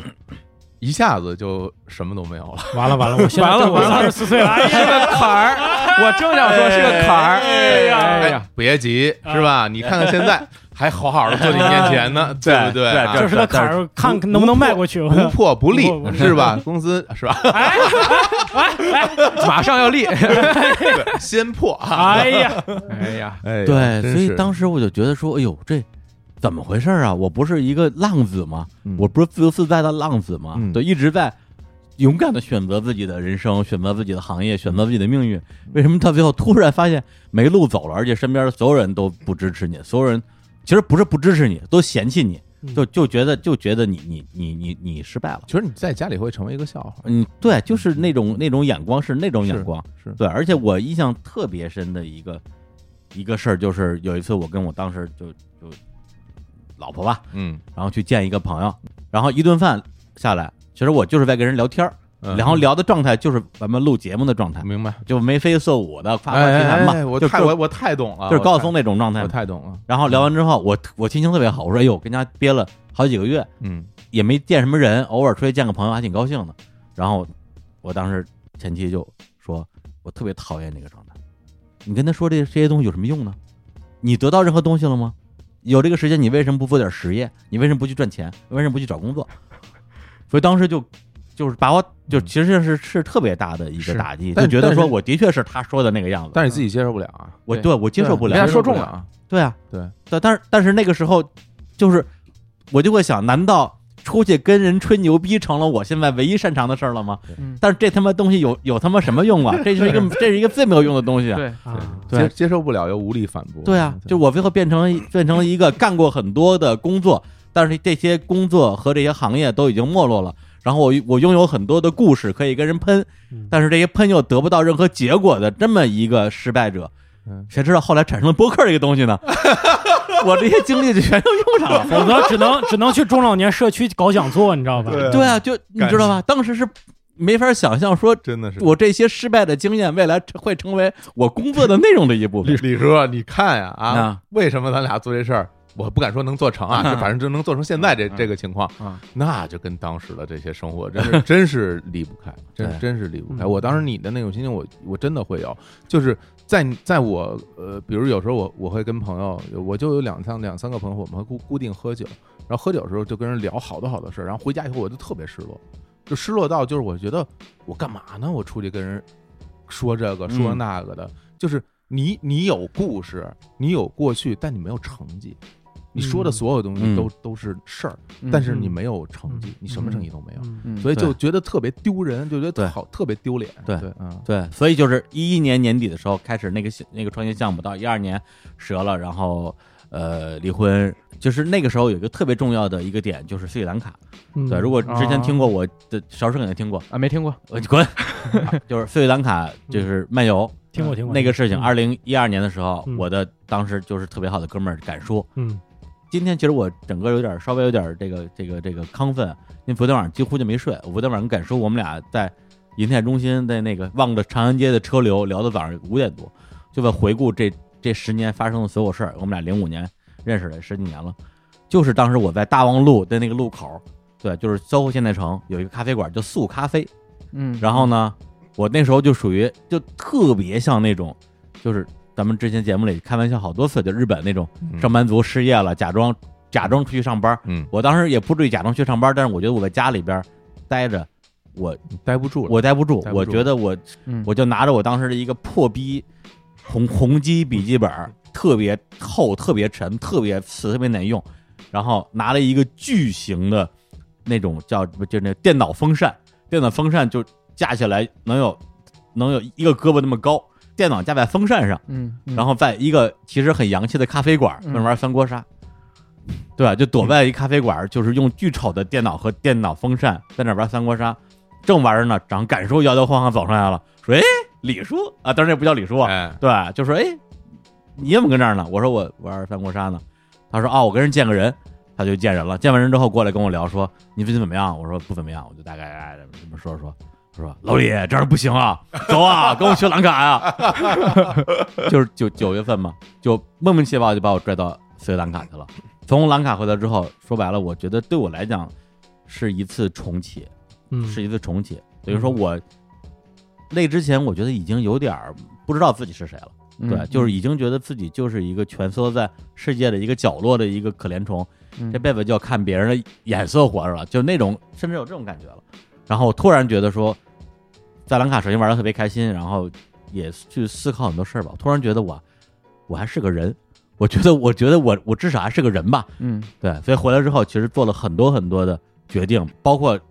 后边儿去做其他的新的创业项目，其实都是从那个起点开始的。那个其实那次旅行是我特别重要的一个人生的一个一个重启，嗯，对，就是在就是三十三岁那一年，对，所以我觉得你看咱们其实刚才说好多东西都是三年，嗯，对吧？就是从大学到毕业三年，从三十岁到三十三岁这三年。是，老板儿加油！加油！三年之后在 坎儿上了，啊我争取迈过这个坎儿 啊，三年一个坎儿，对，嗯哎，挺好。行，嗯那我们那个呃来首歌，来首歌。嗯，嗯，对，就是这首歌，呃，比我的这个三十岁晚了一年时间啊，就是在二零一零年的，呃，一首歌，来自于万能青年旅店，然后也是他们非常经典的，也是唯一的一张专辑。嗯，对，然后里边有首歌叫做《大石碎胸口那是没用》，听这名儿大家就就觉得这 挺沉的，嗯而且第一句话就是“鱼王还想继续做鱼王，而海港已经不不知知去去向， 对，就是你的你的山头没有了，你去哪儿当山、山大王啊？嗯，嗯，对，就就是那那种感觉，黑暗好像一颗巨石按在胸口，就是我那个时候的一个状态。嗯，我们来听一下这首来自于万能青年旅店的《大石碎胸口》。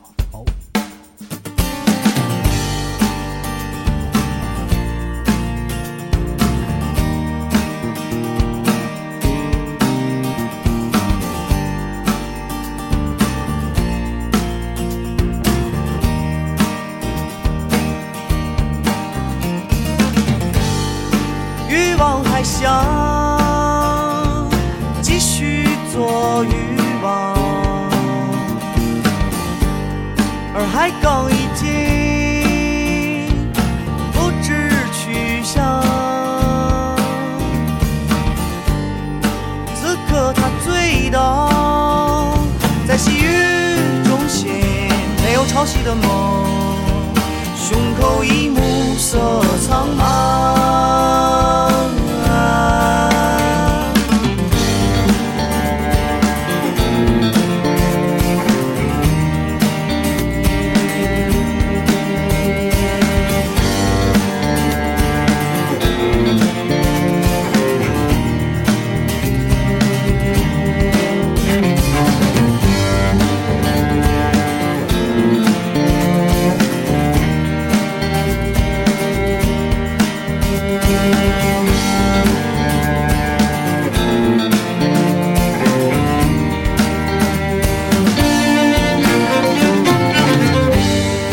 肥胖的城市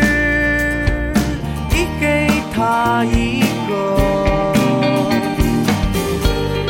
传统的方法来克制恐慌，卖掉武器，奔跑红路，换取饮食，背叛能让你获得自由。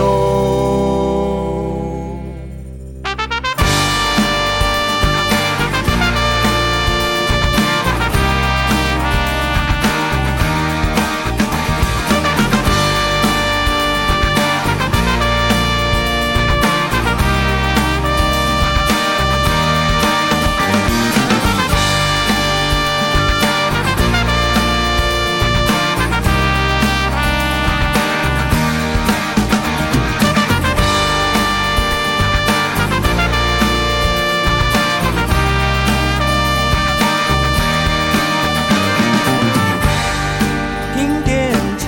后，暂时摆脱了坚硬的时刻，倒转的河，肥胖的城市驱赶着所有拒绝沉默的人。那首疯狂的歌又响起。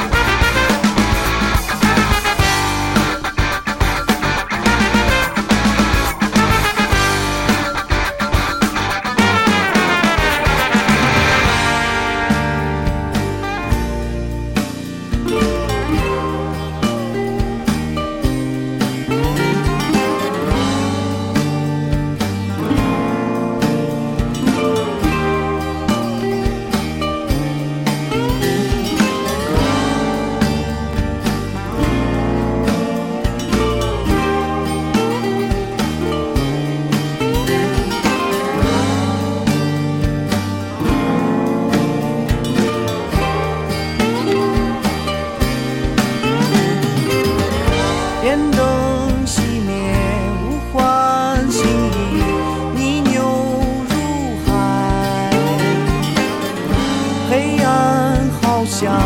一颗巨石安在胸口。如角大刀，百万富翁，不怕滚蛋。黑暗好像一颗巨石安在胸口。哎，一首来自于万能青年旅店万青的《大石碎胸口》。哎，我这个不是我，我有一个疑问啊，嗯就是说怎么在旅行中能够去想通这么多事儿？就或者你你觉得嗯回来以后就清零了，哦或者重启了，这这个心理过程到底是什么样的？这个我觉得其实是我作为一个其实看上去好像挺放浪不羁，实际上，呃，其实挺封闭的一个人，嗯，就我跟世界接触的一个方式。嗯对，因为我其实绝大部分情况之下还是活在一个自己相对安全的一个领域里边儿。对对，虽然我很多时候把自己包装成一个好像挺热爱冒险的一个人，嗯对，但是实际上我在去兰卡之前，我只去过泰国，所以那次跟敢叔去兰卡，虽然有他一路上各种带着我什么之类的，对，但是你也知道敢叔是怎么带人的，嗯，就是老李会游泳吗？啊，不会啊，游一会儿就会了，然后就把我扔海里因了。为因为就是听，对啊因为我最早听你们那期节目，对啊我就觉得你们俩就是这种冒险家，就是跟当地人接触是啊，一个冒险家，是他让我冒险，他逼我冒险。啊，对，会骑摩托吗？不会啊，啊跟自行车一样骑吧。哎我是我是我是这样去啊的。啊啊，对，等于说我去触碰了很多我自己的禁忌，对，就是我害怕的东西嗯。对我去去面对了很多我之前更不敢面对的东西。嗯回来之后，实际上我觉得是带着这种这种这种惯性回来的，嗯，嗯对，这种势能回来的嗯，让我觉得说我可以去做一些我我对害怕的决就定。就是其实让我我让我听来啊，感觉就是说你之前觉得自己要干这样干那的、嗯那东西，但这些东西包裹起来都在你的安全范围内。对嗯就你以前看起来很勇敢，但是你勇敢挑战那些对象，都是你自己其实心理安全的。是啊反倒是那些你不情愿做的东西，其实他们才是对你来说才是危险的。是，啊对，就比如说，呃，我就是这就这几年跟你接触，我发现嗯你会聊更多的，比如说公司的运营啊，或者未来的嗯嗯发展啊。以前你给我的态度是这些东西我不屑去聊，我我不是不屑啊或者我表如果我啊如果啊我表示为不屑的话对，其实我不敢聊，不敢聊。我觉得我聊不好。嗯，对，就是我就因为就是这什么会病忌医嘛，嗯，因为我知道你懂，我知道对我不懂嗯，我越知道你懂，我越不跟你聊，嗯因为一聊就显出我不懂来 了。嗯对，所以就我我害怕聊这些东西。但现在我觉得说你，比如你懂十，我懂一，那我跟你聊了，我我跟你聊了，我可能变成一点一了，没白聊嘛。 我变成九点 二了，那里边里还亏了，太亏了，这还越聊越少，这就是我伤着点儿呢说多自己干少聊。少碰少少碰碰少碰碰什么碰？啊 李李叔，其实我还想问你一个问 题，就是嗯你当时处在这样一个节点之前，所有干的事儿都黄了，你有没有考虑过一个原因，就是这事儿到底有没有你自己选择职业的偏好的因素呢？就是你有没有从来去考虑过，我就去一个国企，或者我去一个特别稳定，这单位就不会倒的单位去上班， 嗯有没有这？考虑？从来没有过，从来没有过我。从来没有考虑过。第一是，呃，没考虑过去那种所谓的稳定的地方。对我来讲，稳定就意味着死亡。嗯，对，因为稳定就意味着它不会变化。所以还是经过你的选择对的。，其实上我是追求变化的。你从悲剧角度来讲的话，就是我的人生到那儿走到一个绝路，但是绝路它一定是我自己选的，是因为为什么我去哪儿哪儿哪儿倒？因为我去的全都是一个在快速变化当中的，对或者是初创的一家公司、一家企业或者一个项目。嗯对嗯你的对这种亲历感和这种偏好是很强的，所以对你说这个悲剧它的戏剧性到底有那么强，其实两说，它对戏剧性不一定有那么强，多对少是有些注定的。是是是，对，嗯就你看我我参我参加过两个报纸、两个杂志和好几个网站的创刊，嗯，对，都是从从零开始，就我就喜欢这种零 startup 的东西，嗯嗯，对我就我就喜欢做这种事儿。嗯但那可可能有百分之八十的几率这事儿黄了，这事儿但是黄我就觉得黄了这个事情很正常啊。是对，只要这个中中学最后它不危及到我的，你说是怎么说？就是我自己的人身财产安全人身财产安全。最后我我没有犯晚了，嗯只要不到这个份儿上，我都觉得是人生体验，我嗯，觉得挺好的。或者说我给自己加了难度，嗯，我我得我给自己直接就上难度，我觉得这我觉得这个游戏更好玩儿，嗯对，只不过没想到快快把快把自己逼到绝路上，对直接选择的 hard 模式，所以在哪儿死都是正常的。啊，对，对对，是这是这意思，对是这意思，嗯对，所以那个时候我觉得就是我我自己在三十岁的那个那个坎儿上的一个状态，嗯对，然后到现在又过了十年时间了，对，对就今天啊，节目节目播出的今天，我这正好四十岁，老汉四 十，老老汉四 老汉十，四 十，对对，然后呢，就是这节目又又淘汰了两名选手，哎，你们 都被淘汰了哎啊！呀，哎我呀我也我其实我这个资格都都不都不行啊， 你们对于自己的四十岁有没有一个大概的一个一个畅想？对，嗯虽然距离或近或远，这三年的这十三年的，反正我这个很快了，啊很快了，就是伸手就能够着。对因为这个 跟李叔在一块儿工作有一个好处，嗯，就是就看着李叔嘛，就是、嗯 对他，他就在我前面走多走三步，然后我在他后边这三步就跟着走。嗯嗯、说实在的，其实我我我觉得二零一八年对我来说是一个特别重要的年份，嗯，就是不是这个数字重要，而是我觉得我在二零一八年的时候真真正正能够明白一些道理了，就明白生活、世界和我之间到底是什么关系了。呃，那那年我三十六岁哈，嗯嗯，我觉得在那那年，我明白最重要的几件事儿，一个就是说，我知道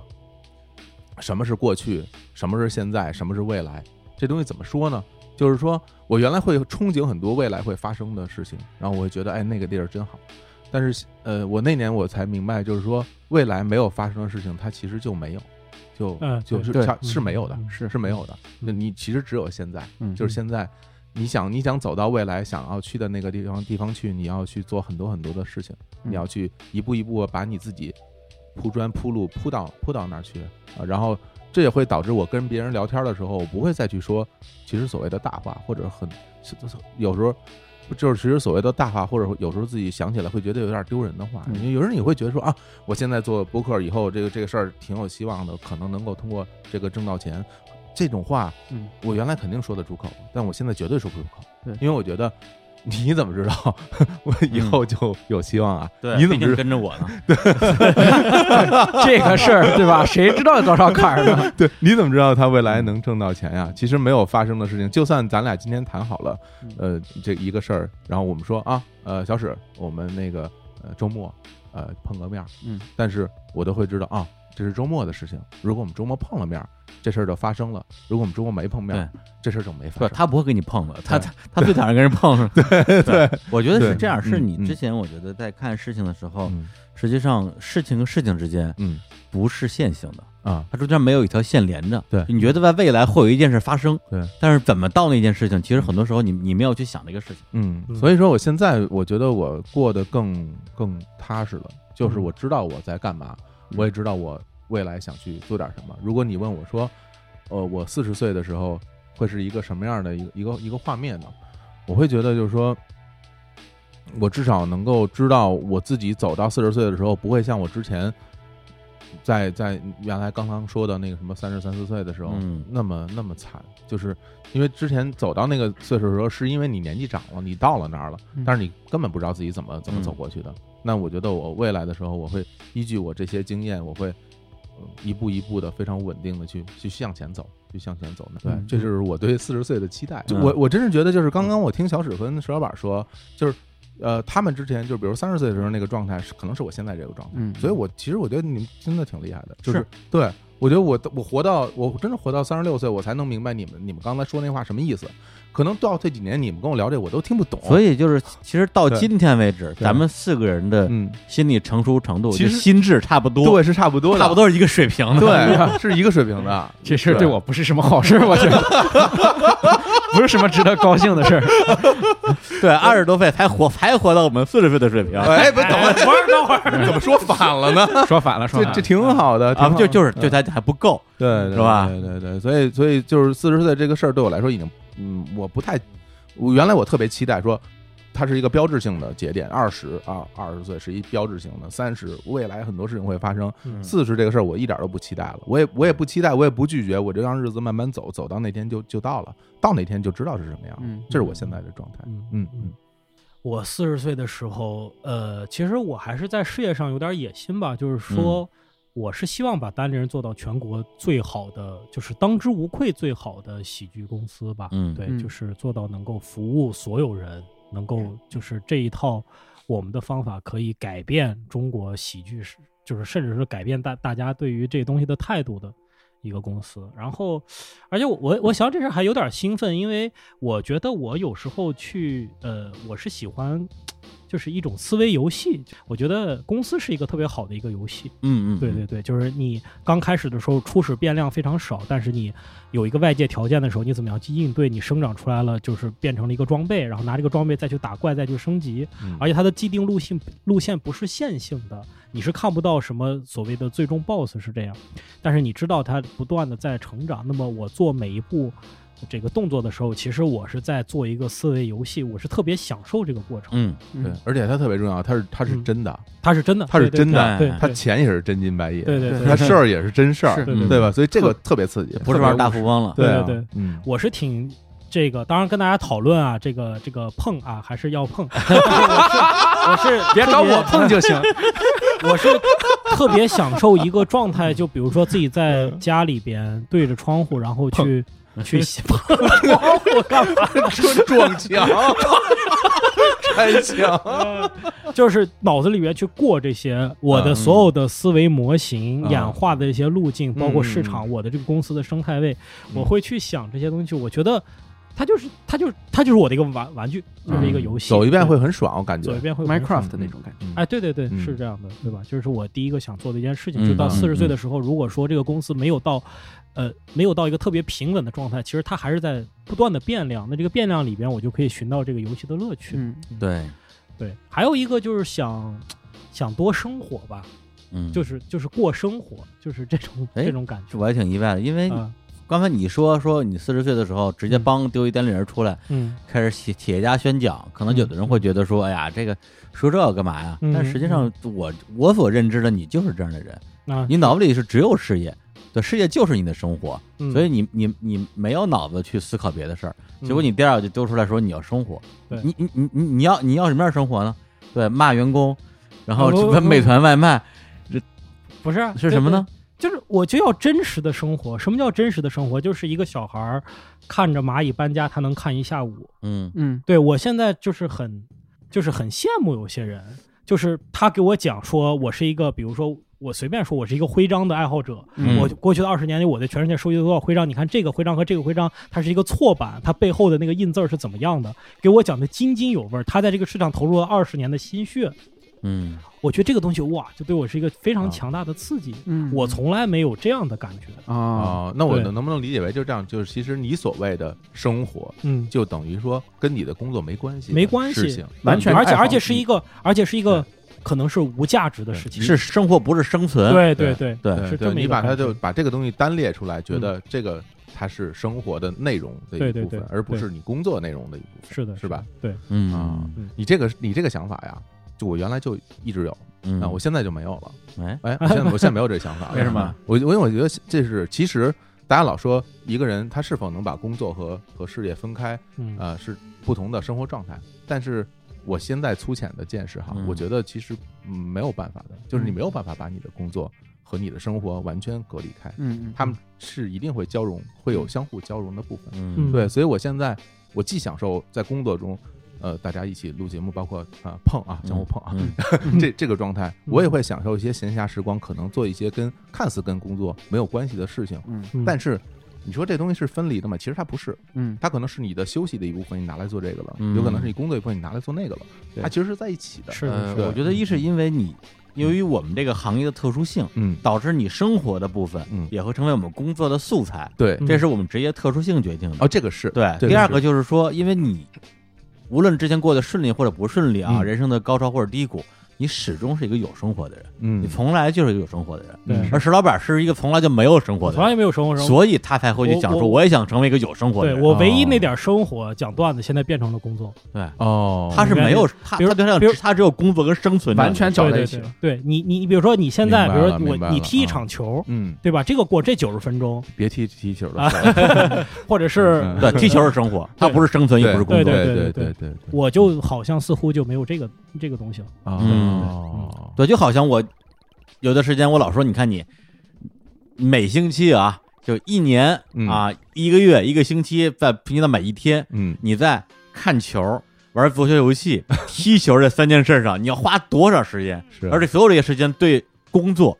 对生存一点儿帮助都没有。对，就你在我看来就是纯浪费时间。嗯对，但是这个东西是什么？就是说白，这是这是生活，这是生活，这它就是生活，它因为它是没用的。嗯嗯嗯我觉得我的四十岁可能离得就非常远，还有十三年。嗯这十三年的话，我觉得分两块来说，第一个是我四十岁的时候我想怎么样，还有一个是我四十岁的时候想让身边的人怎么样。嗯我其实有一点跟石老板是完全一样的，就是我特别赞同他一点，就是我虽然现在我的工作和生活可能看起来绑得非常紧，嗯但我觉得工作就是工作，生活就是生活，无论它看起来跟我的生活重叠度多高，多么契合我的兴趣，它也是工作。嗯，我把它当工作来干，这个事儿才能成。我把它当工作来干，我不想干的时候才能不干它。啊，这是一个这是一个认知观点和态度的问题啊，嗯嗯呃，这我理解想在我四十岁的时候，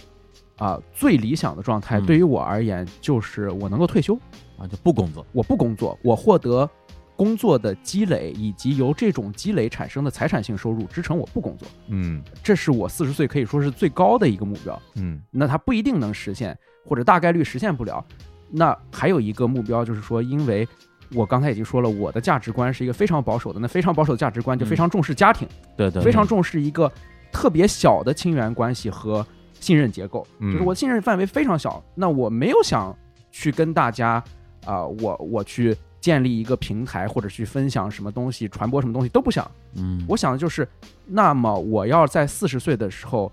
让我身边对我来说最重要的人过上他们应该过上的和人类千百年来的人一样的正常的生活。就是说，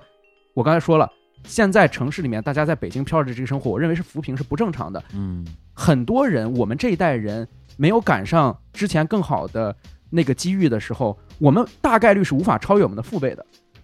所以我在想，我四十岁的时候，我的儿子或者女儿，他不能吃外卖，非常非常场景化的东西。他不能四十吃外岁的卖时候都有儿子跟女儿了， 我这的啥都没有。哦，人人家说这不是外卖这事儿是吧？这这事儿就是对啊你你你听起来它是一个很场景化的东西，但它的符号性太强了。因为嗯今天如果你在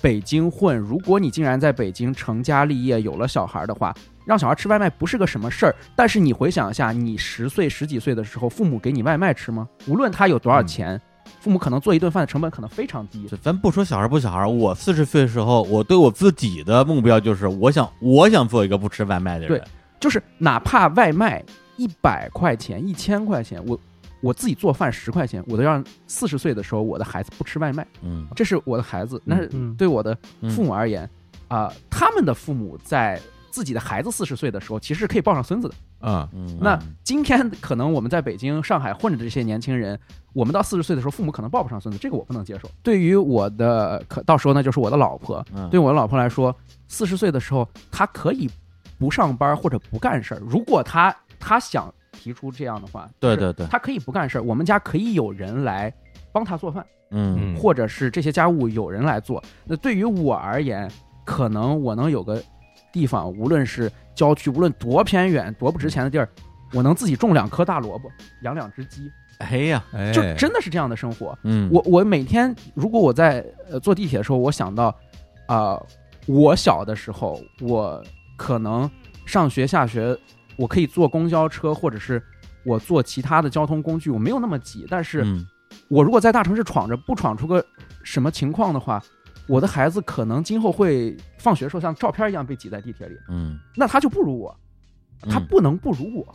嗯他应该跟人类历史上大多数的人一样，享有正常的大多数人都经历过的童年的生存空间。或者说你希望他过得能够比你强的前提是你能够给他更多的一个前提。呃，他都不一，他不需要比我强，就是嗯我没有那，我没有那哦那些野心，他不需要比我强，啊，他只需要跟我们所有的父辈、祖辈经历过的人生一样就行了。嗯嗯嗯，就是他只需要吃过家里用铁锅炒出来的菜，见过用地里拔出来带泥土的萝卜就够了，而不是他一放学就会钻在地铁里面倒四趟线。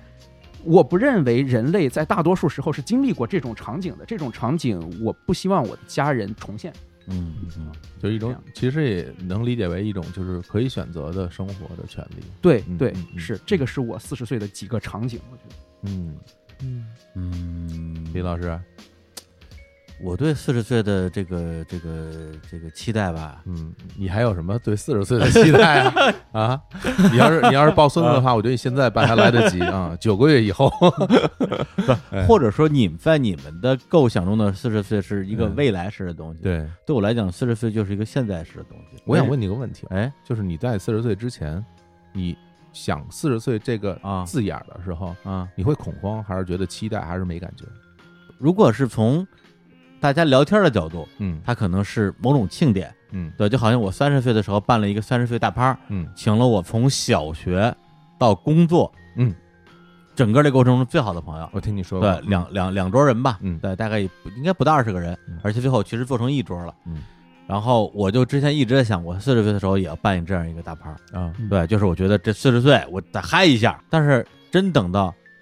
我离这个生日越来越近的时候，我突然之间就是，我不是说我不是不想办这个事情了，嗯我我不想想这件事情，啊嗯就是我不想思考这个事情，我觉得它对我来讲是一个是一个负担，嗯，对，以及实际上我我对我来讲，我的四十岁如果从某种算法上来讲，是从大家听的节目的今天开始的，是但实际上对我自己的从心理层面上，我嗯觉得从二零一九年一月一号就开始了，啊，我认为这已经是我的四十岁之年了，明白，所以我认为我这整一这一年都在四十岁里面。你反过来去看看我这一年做的所有的事儿，我一定是恐慌的。嗯我一定是恐慌的。我做了很多在我之前的三十多年人生里边儿，就是想做不敢做的事儿，或者是我想都没有太认真想过的事儿，嗯对，或者是一些我想做也敢做，但是哎呦太麻烦了， 嗯，算了吧，怕了，因为我我我我我要怕麻烦。哎，对，比如说今年我咱们从小往大说，我拔了智齿，对对，，对很多人来讲拔拔牙算个什么事儿啊？但是我我没拔过牙，嗯对，就或者说我没有主动拔过牙吧，因为之前也牙髓炎这种东西你不拔也不行。嗯对，然后我今年呃去墨西哥，对嗯就是就是就是这个月，就是这个月去墨西哥，然后我去纹了身。哎，对这我对这我挺意外的啊，这我挺意对外的。，嗯这个这个这个东西是什么呢？就是说，首先我对于纹身这个事情本身持的呃一个情感是。呃中等偏上的，对，嗯就是偏积极，就是我没有特别想纹身，但我觉得有机会尝试一下不错。但是对我来讲，它是没有一个没有任何的触发的机制的一个事情。对对我可能我我觉得我这辈子可能找不到这个出发点，嗯而且还会有各种给自己的这种呃理由，说哎呀以后去日本泡温泉不方便啦，这个那个的。嗯但是甚至如果我到了墨西哥，英姐跟我说墨西哥纹身可牛逼了，或者墨西哥纹身可可便宜了，你去纹一个吧，我觉得我一定会拒绝。我说哎算了吧算了吧。但是最后结果是英姐说你陪我去纹身吧，嗯我我今天要去纹身。我说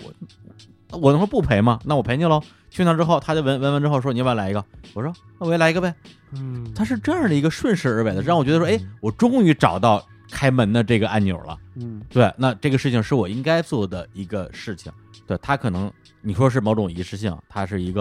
呃、理论上是一个永远会留在你身上的东西。说白了，你你死了，最后靠什么东西识别你这个人就是你？不就是牙跟纹身吗？嗯嗯对不对？嗯对，它对对啊，它就是一个一一个烙印性的东西。那那你说这个纹身本身它背后可能各种意义，它是来自科恩的一本书上面的一个图案，它是呃大卫之心的一个变形，它里边有有关于爱、关于男女两性之间的很多的引申的东西。那这些东西那些东西都是后边的东西，嗯更重要的是这个行为本身，对对嗯就是我一直想做的一件事情。嗯之前我找各种个人的理由我不去做，嗯对，就他无论是让帮我增加一些东西，还是帮我去减去一些东西，他的理由就是我这个事情我要做，嗯，对，所以包括就是就在今天录音的昨天，我换房了，我在我现在这个小区已经住已经住了十一年了。嗯我从二零零八年住的，我我住这个小区，我一天都没有喜欢过它，我讨厌这个小区，这小区的所有东西我都讨厌， 但是我住了十一年，就是因为我觉得我我找不到改变的契机。嗯，对，当然最近的契机就是小区变得更讨厌了，因为它在就是所谓改造嘛，嗯就改刨沟刨了半年，每天早上六点钟开始就是开始刨沟，我我然后我我经常一星期就一个完整觉都睡不了，就根本就就就没法活了。嗯那先租房吧。然后昨天我就到了一个，是吧？我跟小伙伴说，我们俩都变成住在五环之外的野 人。对他北五环，我东五环李。叔特开心，给我发过来啊那个，特别特别开心给我发个链接啊，就是我我感觉那个链接都有表情， 就是扒着丢过来，特别开心说定了，然真后的，然后我一看，哟，真好，这么大，还这么便宜，对，就是那种感觉，说我操，我终于他妈的改变了一次自己的生活，让我的生活有机会变得更美好。就是所有这些东西，我觉得它背后的动因都是我对于四十岁这这个这个年纪的内在的这种恐慌。我觉得我嗯再不改变，我他妈就完蛋了。对，可能我又要完蛋了哎。呀，中年危机啊，时间紧迫哈，是时是间是这紧种感觉嗯。但是实际上，我这种我这种，我觉得还算是比较偏向于，我认为是偏向积极方面的改变。我觉得跟可能小史或者石老板，你们他们这个年龄阶段，我觉得是是比较接近的。迫，嗯，我感觉是比，就包括石老板说很多东西，我觉得哎，我我对对，我说我现在可能也也是也是这种感觉。其实今天我们刚才聊了一会儿，后来我们中间出去大家喝点水什么的，我跟李叔我们俩还聊说，其实我我觉得我们这这些年就是有一个共同点，就是我们我好像在为之前还债。对我觉得我、呃之所以到什么三十三四岁的时候变成那个样子，把自己全部推翻，就是在还我之前的债，因为我之前没有没有做我该做的事情。如果说那些事儿是我该做的话，或者补课吧，对我就我其实真的是我没有做，那我那我早早晚晚就要做了，那嗯我、那时候就做了。嗯对，像李叔现在做这些这些东西，我觉得也是一样，就是我们反正要么早做，要么就晚做，嗯反正这个事儿都由不得你选。就有的时候嗯他就嗯拍在你脸上，你你必须要面对他。对嗯，但你你当你去面对他的时候，两种两种状态，一个就是主动，一个就是被动，然后一个扛得住就能扛下去，如果扛不住就被打碎了，就嗯就这么简单，生活它就这样了。对，嗯所以我觉得我今年就是有一些改变是有很强的意识在。嗯操控的，有些其实是有点凭借自己的潜意识或者本能嗯去、嗯去做一些选择。比如说，今年上半年我就相当于相当于就没有出过国吧，嗯就是在公司的事儿嘛，公司嗯嗯你你往咱们的日光集市要闹，呃，那个呃秒叔的付费节目要闹，嗯各种各咱样们的事儿整个啊的这个商务团队要搭建，是这个事情你不做就是零。对而你一旦比如说这些东西都已经搭建起来了，理论上它是可以独立运转的。对嗯我可以重度参与，也可以也可以轻度参与，甚至有些地方我可以不参与，他自己也能走起来。所以上半年呢，我就摁死在这儿了，嗯对这是我要做的事儿。到下半年，我基本上从六月份还是七月份开始，我我我每个月都出国，对。但是出国可能对于很多人讲，它也不是一个什么事儿，但我觉得它是我自己在寻寻找某种答案的一种一种方式。嗯对，就好像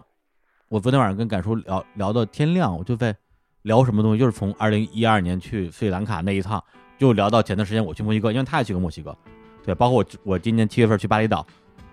咱们就说二零一九下半年来讲，我自己我觉得，呃，在表面上来看，甚至可能觉得没有什么显而易见的。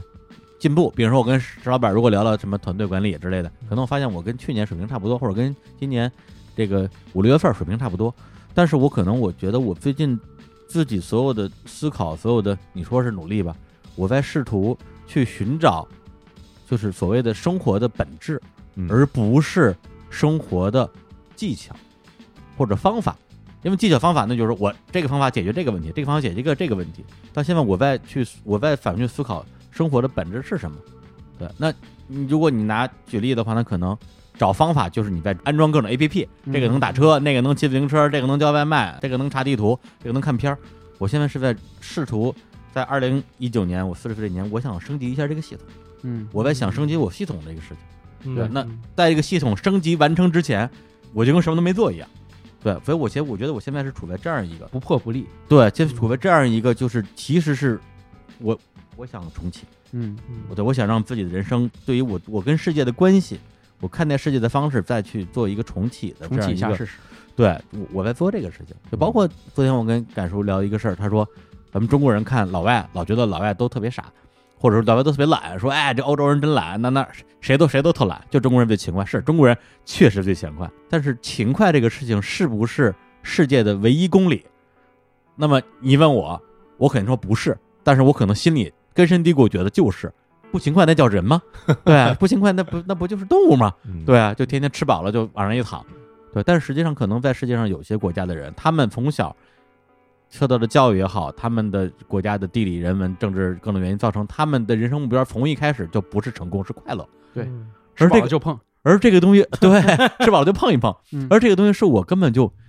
我我觉得我这辈子也不能理解，我以后可能也不能理解，因为我没长那样的脑子。嗯但是我现在至少我觉得，哦，原来那个东西是存在的，他们不是傻子，他们也不是动物，嗯对他们就是一一一群可能以快乐为目标，而不是以成功为目标的人。嗯，敢说就说说你看上去好像一直挺潇洒的，不是一个可以以成功为目标的人啊。我说那是因为我没有能力让自己成功，所以我就假装不在乎成功了。对，但是但实际上我骨子里还还是也是也是中国人那一套。我当然希嗯我当然希望成功了。嗯对，所以其实我现在可能自己更多的去思考的是这个层面的东西，就是在四十岁这个关卡上。那你当然说世俗化的成功，把日产做成像丹立人这样伟大的企业，哎哎我们学达不习到的达目不到标，哎哎，那是我的一个宏伟宏伟目标哎啊哎！对，就舔舔着石老板的步伐，哎对，舔不着脚就舔着脚印儿啊哎 哎呀，往前走。石老板袜子都脱了哎给呀他，哥们儿这一步一个脚印儿都没了。哎呀， 对，就是那当然是一个目标，但是我嗯我是觉得至少就是实际上希望自己到四十岁再往后，那后边还有五十岁，还有六十岁，到那个岁数的话，我希望我还能再变聪明，活明白吧。嗯，对，我这个这个是我觉得李叔其实从之前三十岁可能到那一个坎儿上，到四十岁重启，有一个东西是一直不变的，就是李叔一直比较喜欢改变，就是变一个状态。他无论是之前尝试那些啊、看起来有风险的事儿，并且愿意承担这个结果，还是到现在我整个换操作系统，我包括我要换房子，我要换我呃我之前我把牙拔了，我做我想做的手术，我一切能换的东西都换，整个提升。就是李叔，他是所有的节点，他他他是一个愿愿意掀桌子的人，这一点嗯我跟他特别不一样。嗯嗯，就是嗯他说我是我们几个里面啊、心态最老成的人，我是一个非常愿意守旧，不仅愿意守我自己的旧，甚至愿意守全人类的旧的。嗯李叔是一个非常愿意掀桌子的人，这一点我觉得我跟李叔非常不一样。嗯嗯而且我能够我能够理解他这样做，但是这一套操作系统完全无法嵌入到我脑子里，所以我就觉得其实差别还挺大的。我嗯特别想拭目以待，看李叔换完这一套操作系统之后，啊，二十年之后，李叔六十岁，我四十多岁，呃哎五十岁的时候，嗯到底是一个什么样的结果？有有没有可能到最后我变得越来越激进，李叔到那个年龄段变得陈守旧？我觉得都有可能。但是你们说这个李叔喜欢改变哈，嗯但我我有个事情一直不理解，我说哎播客能录这么多期，啊，你这能录这么赚多钱吗期， 不是，这石老板的潜台 词是：播客能录这么多期，你的电费谁给你交？电费从哪 儿来？老觉得这什么玩意儿拷问我们石了？老板这这这表情也是那开个，黑了，石老板。你这节目赚赚钱 吗？赚钱这石吗？老板这又会儿是用给你买设备，又是给 你拍视频了，又是给你花钱了。 这会儿正用鼻孔指着李叔说有有李叔要说有有有赚钱的， 有赚钱的，有人赚 钱。有人赚钱，对，嗯就是嗯赚钱我我我我不是说赚不赚钱，就是说你这个事儿其实反倒是坚持的非常久，嗯，这是我这辈子坚持了自己。你会觉得这个东西会变吗？或者说你接受好了这个东西一旦变，你的心理状态吗？它一直在变，特别是今年变化特别大。是对嗯，因为像二零一六年我们在成立日坛的时候，我跟小伙伴说了一些很、很、很、很煽情的、嗯很豪言壮语。对就是说我们俩那时候日坛还没有成立，然后嗯我们俩打电话，凌晨三点，对他在北京，我在深圳，嗯说如果这辈子你就是财务自由了，有钱了，就是你可以选择任何人生，你想干嘛？我想录播客，哎，我想录播客，哎呦，真好，咱们就是天生要干这事儿的人。嗯对，那那个时候的点是在于说，觉得录播客这事儿太爽了，我就是爱录播客，这是我人生唯一的小爱好，唯一的小爱好。嗯我我我没有其他想干的事儿，而且能有居然有能能有一个，你说职业也好，说是行业也好，说是一个玩儿法也好嗯，能够把我之前十几年的无用的人生嗯的人生经验全给用上，我操，我我这辈子不可能有这样的第二次机会了。嗯对嗯扑克拯救了我，嗯，那我为什么不为他奉奉献后半生？但是到二零一九年又过了三年了，其实会有变化。我现在录播客的状态跟之前是完全完全不一样，跟二零一三年也不一样，跟一六年也不一样，是不一样的。他可能对我来讲，很多时候它是一个更像一个工作。今天这个节目是一个广告节目，我要把它录好，让大家听得高兴，嗯大家听完之后能够对我们的广告主产生美好的情感，嗯而且不是你那种我们吹嘘出来的、对硬努出来的美好情感，而是我们真心实意的，对，嗯因为我们是干这行的，嗯那有的时候录录录节目遇到一些特别现实的困难，这节目就是录的特别的艰难，特别的费劲，怎么录都录不出来。那我要运用我运用我所有的经验技巧，我去解决它。嗯就好像你，你作为一个曾经的，比如说 NBA 得分王，最后你到三十多岁了，你一场只能得十几分，你腿上有伤，你还得上场，连扣篮都费劲，你怎么办？你要解决问题，你要考虑的是这个事情。嗯嗯那我这时候考虑更多的是是业务上的、嗯技巧上的，我怎么样去实现它？还有一些东西是创造性的，对，就是比如说之前像南锣鼓巷那那种节目，嗯，它跟我们之前的任何一期节目都不一样。嗯它是完全靠后期的剪辑和一些，实际上是一些电影手法做出来的一种一种表达方式。嗯那它对我来讲属于艺术创作，它又不一样了。等于说，实际上是在我对于播客这个事情的情感，对它的一种内心的期许，就像你说的，我今天台里也没人，我觉得不开心；明天满了，我开心了。嗯我天，我录播客第七年了，如果我我如果我能够因为说一节目，呃，录了播了，然后大家过来听了，然后说，哎呀，这节目听了真高兴，我就能满足的话，怎么可能呢？肯定满足不了啊。对，李李叔其实身身上是有一种守成和坚持在的，就是你看到李叔他经常想切换操作系统，想要有一个小幅度的重启，或者整十年来一个大重启。但是播客这个事儿，他坚持了这么多年，多多少少是有一种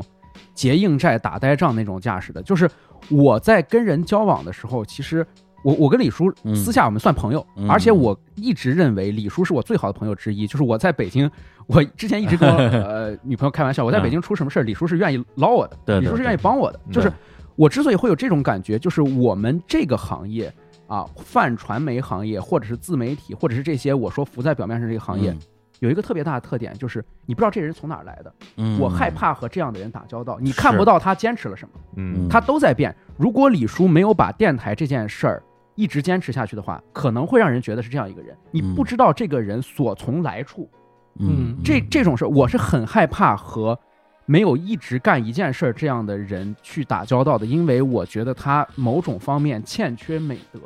这种美德，你听我说完，嗯就是嗯嗯一个是我我可以感觉到你这个人是采取长期策略来做一件事儿的。嗯，李叔对播客这件事，他所有的变化都是，我觉得是围绕着这个不变的，就是你可以看出他在他是有长期策略的。这个人这件事不是他的路径依赖，而是长期策略。其次，我觉得我不知道你们有没有观察到，就是很多在从事可能内容制作的人，你很难认识到他的朋友，或者你很难知道他的亲人。他的老家是哪里来？李叔这个人，就是今天以他四十岁的前一天，还天三天两头把门头沟斋糖挂在嘴上，所有人都知道他小的时候嗯爱吃知了猴，爱用玻璃罐装西红柿，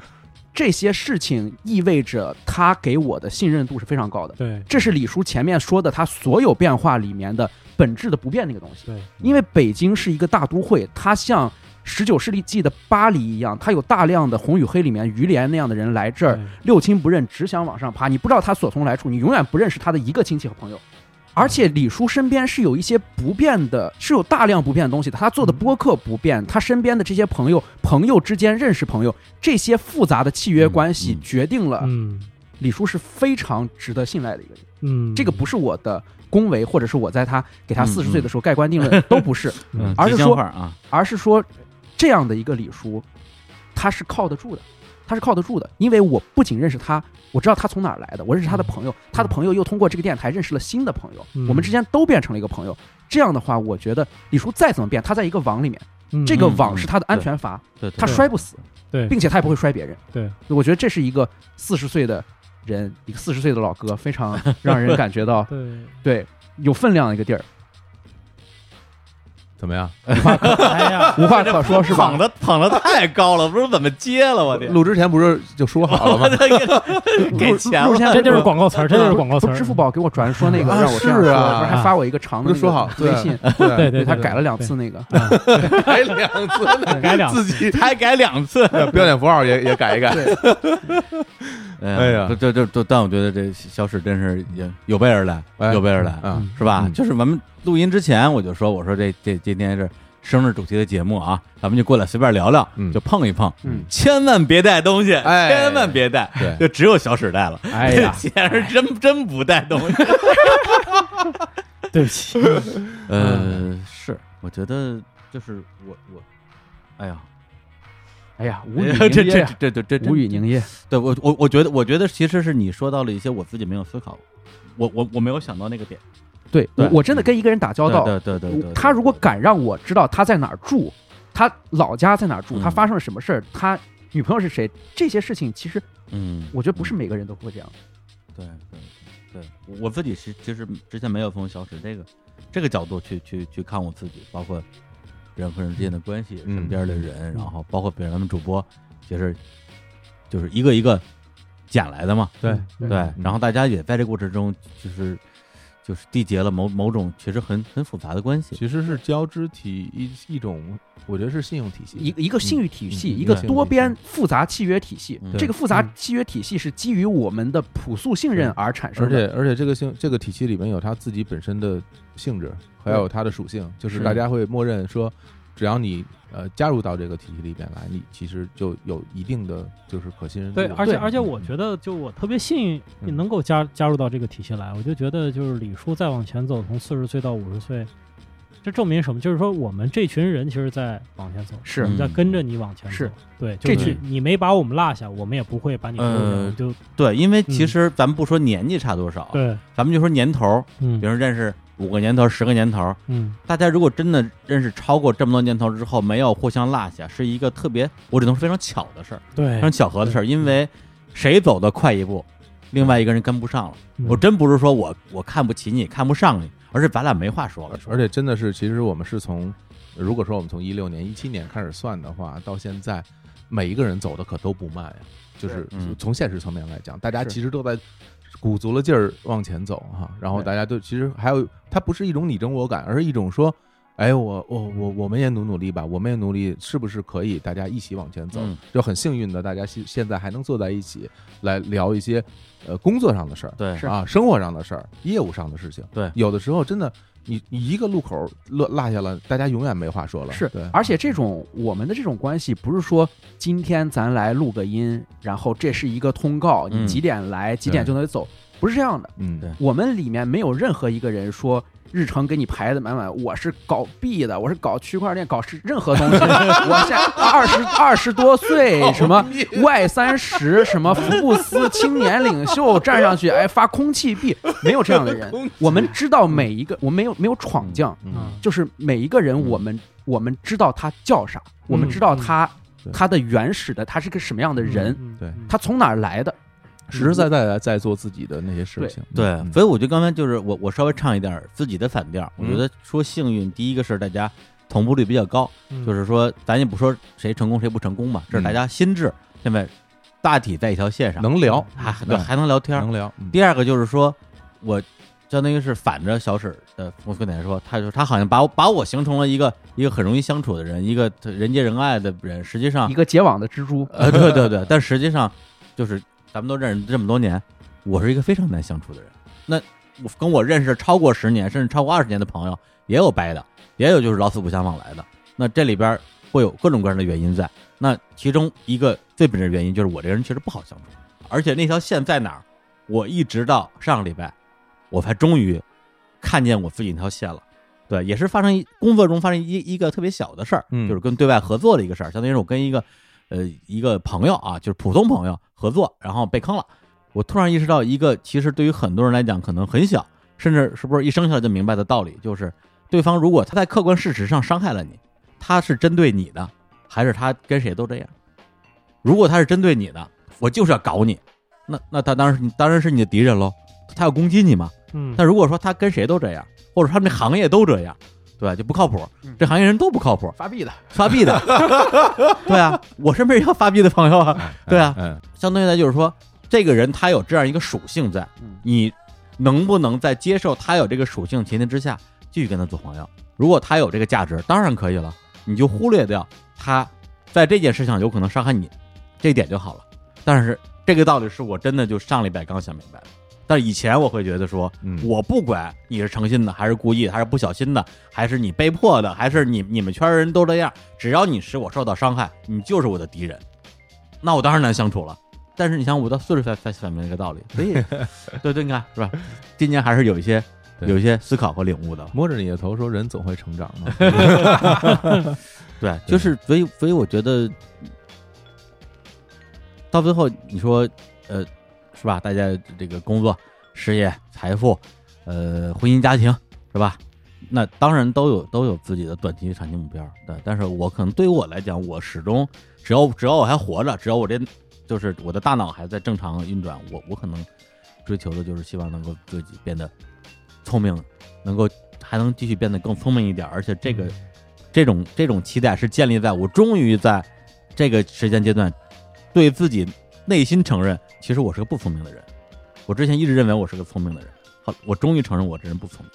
哎呀，真的，真的，真的，真的是这样。对，就这些东西，所有我我现在说的所有东西，都是我最近这，就是最近可能这一两周之内”嗯，自己去思考的一些事情。有时候会想到这些事儿，会觉得有点幸运。嗯就是我当时想到自己之前的那些认知是错的，然后所有的这些东西是错的，痛当然会很痛苦。但是过一段时间，你会觉得挺幸运的。我我我能在这个节点把这事儿想明白，嗯这个事儿是个好事儿啊，嗯，是不然我就糊涂一辈子了，嗯对吧？对对对对，所以说，对我觉得今天，我觉得最重要的还是还要祝贺李叔生日快乐，是 吧？哎祝你生日快 乐哎李 叔生日快乐！哎谢谢谢谢，祝生日快乐！谢谢各位啊！那个空手来那两位啊，哎，我 告辞。那不行那不行，我跟你说，我那礼物是吧？啊六我六月份就买了了半年了，啊， 买完一直在我们家放着呢。我跟你说，哎我我得赶紧给你拿来，哎那箱子太大。嗯而且也是一个特别就是就是那种心理补偿式的对嗯那种礼物，就是属于你要是我上小学的时候，啊，你给我这么一东西，我真的就高兴了三天睡不着觉玩。具。对啊，但现在就哎。怎么着 吧？哎， 那我待会儿我不会的不会的我那也提走了，我还提回去 了。没没没没，对，然后呢，而、而且啊，今天哎节目播出了啊，嗯我相信也有很多的听众啊，如果能听到现在也挺不容易的，是，时间挺长的，对，嗯，然后也会希望能够在今天给李李叔我啊，我嗯本人送上一点点祝福，哎哎也也可能有人想想打赏，啊嗯有的人想这个买礼物啊，这个这个给我们寄好吃的，是对，一或者一些特殊的福利，哦，哎哎 萨比斯萨比斯啊，在这儿我就我就说李叔我啊，我心领了，心领了，心领了，哎呦啊，这个明天哎，啊，就是十一月一号。对，哎，日常公园三周年大礼包将在日光集市上线。哎呀哎大家买了我们的大礼包，哎，里边有我们的帽衫啊，什么什么对，啊贴纸啊，还有袜子啊，对一系列啊产一些品东西，嗯，就当就是给我过生日了。哎哎对，这爱的 供养，哎，花家花家花给日坛是吧？我还能沾点光， 哎呦，嗯就是嗯，这合着这还是一广告 节目，聊了这么长时间就为了这个，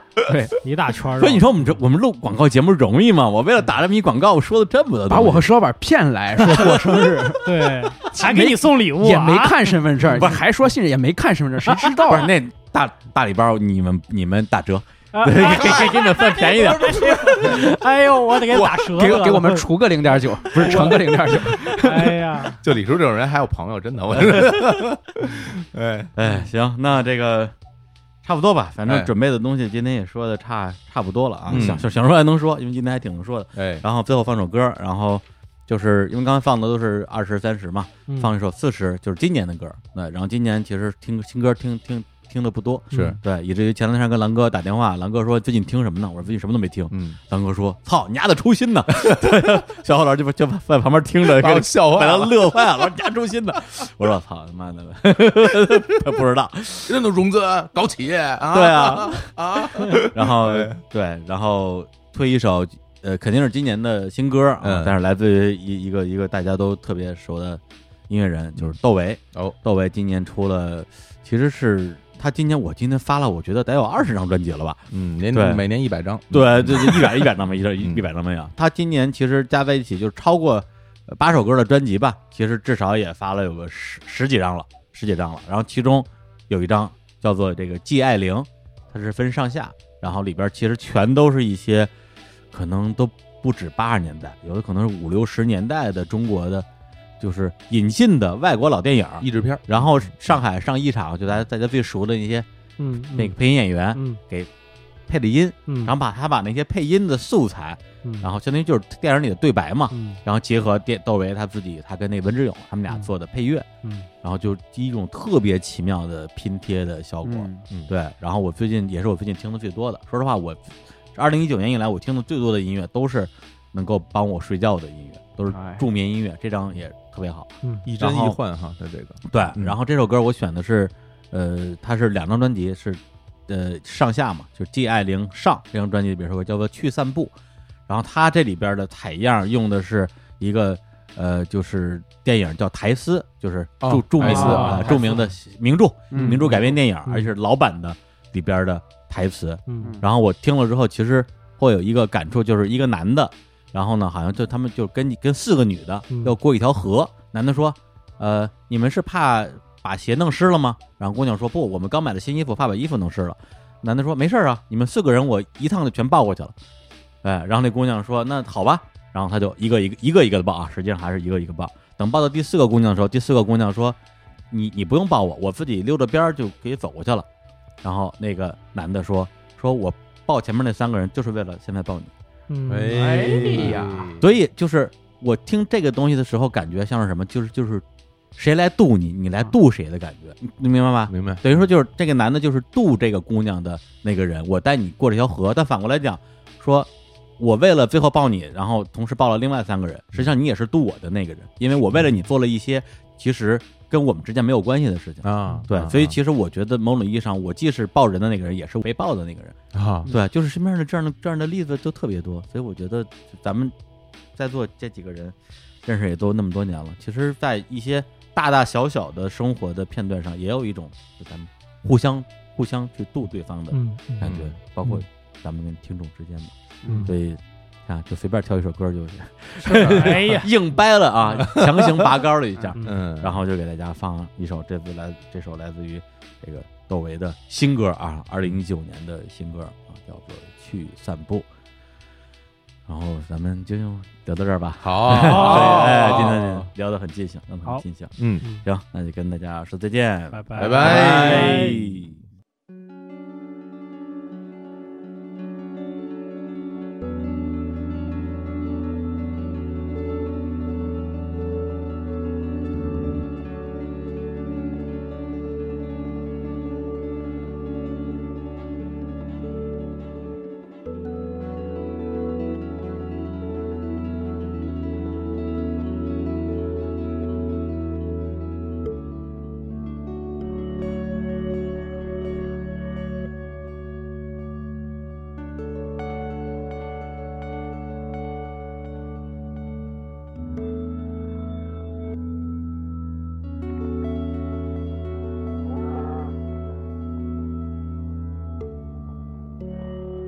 第几呀、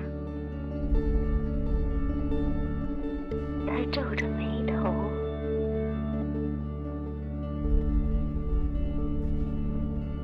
他心里在想什么？你放心，不是想我的。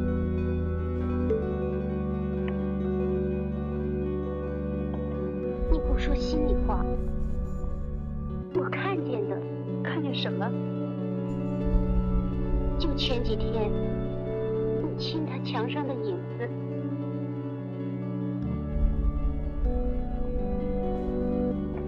他又走过来了，多近啊，多神奇！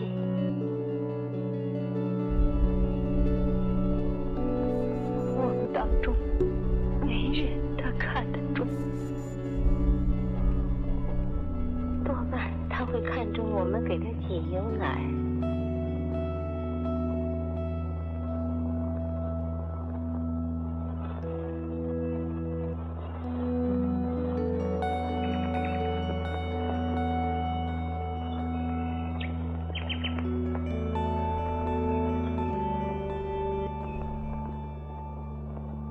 我们怎么办呢？只好绕回去走大路了。那就晚了。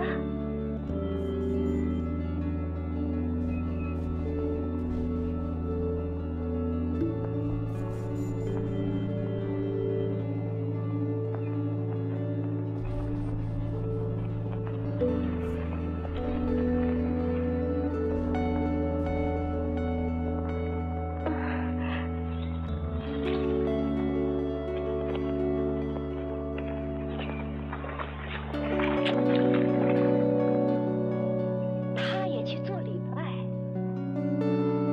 才不呢，可惜了。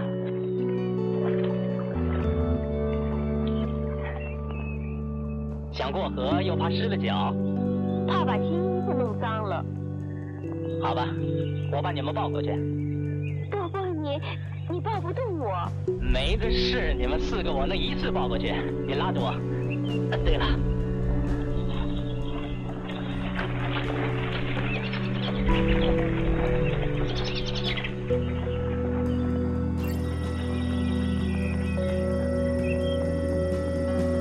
我要紧紧搂住他，贴着他的脸，他不会动心的。天下万事都有定时，亲密接吻都有定时。我把诗篇里的话都背下来了，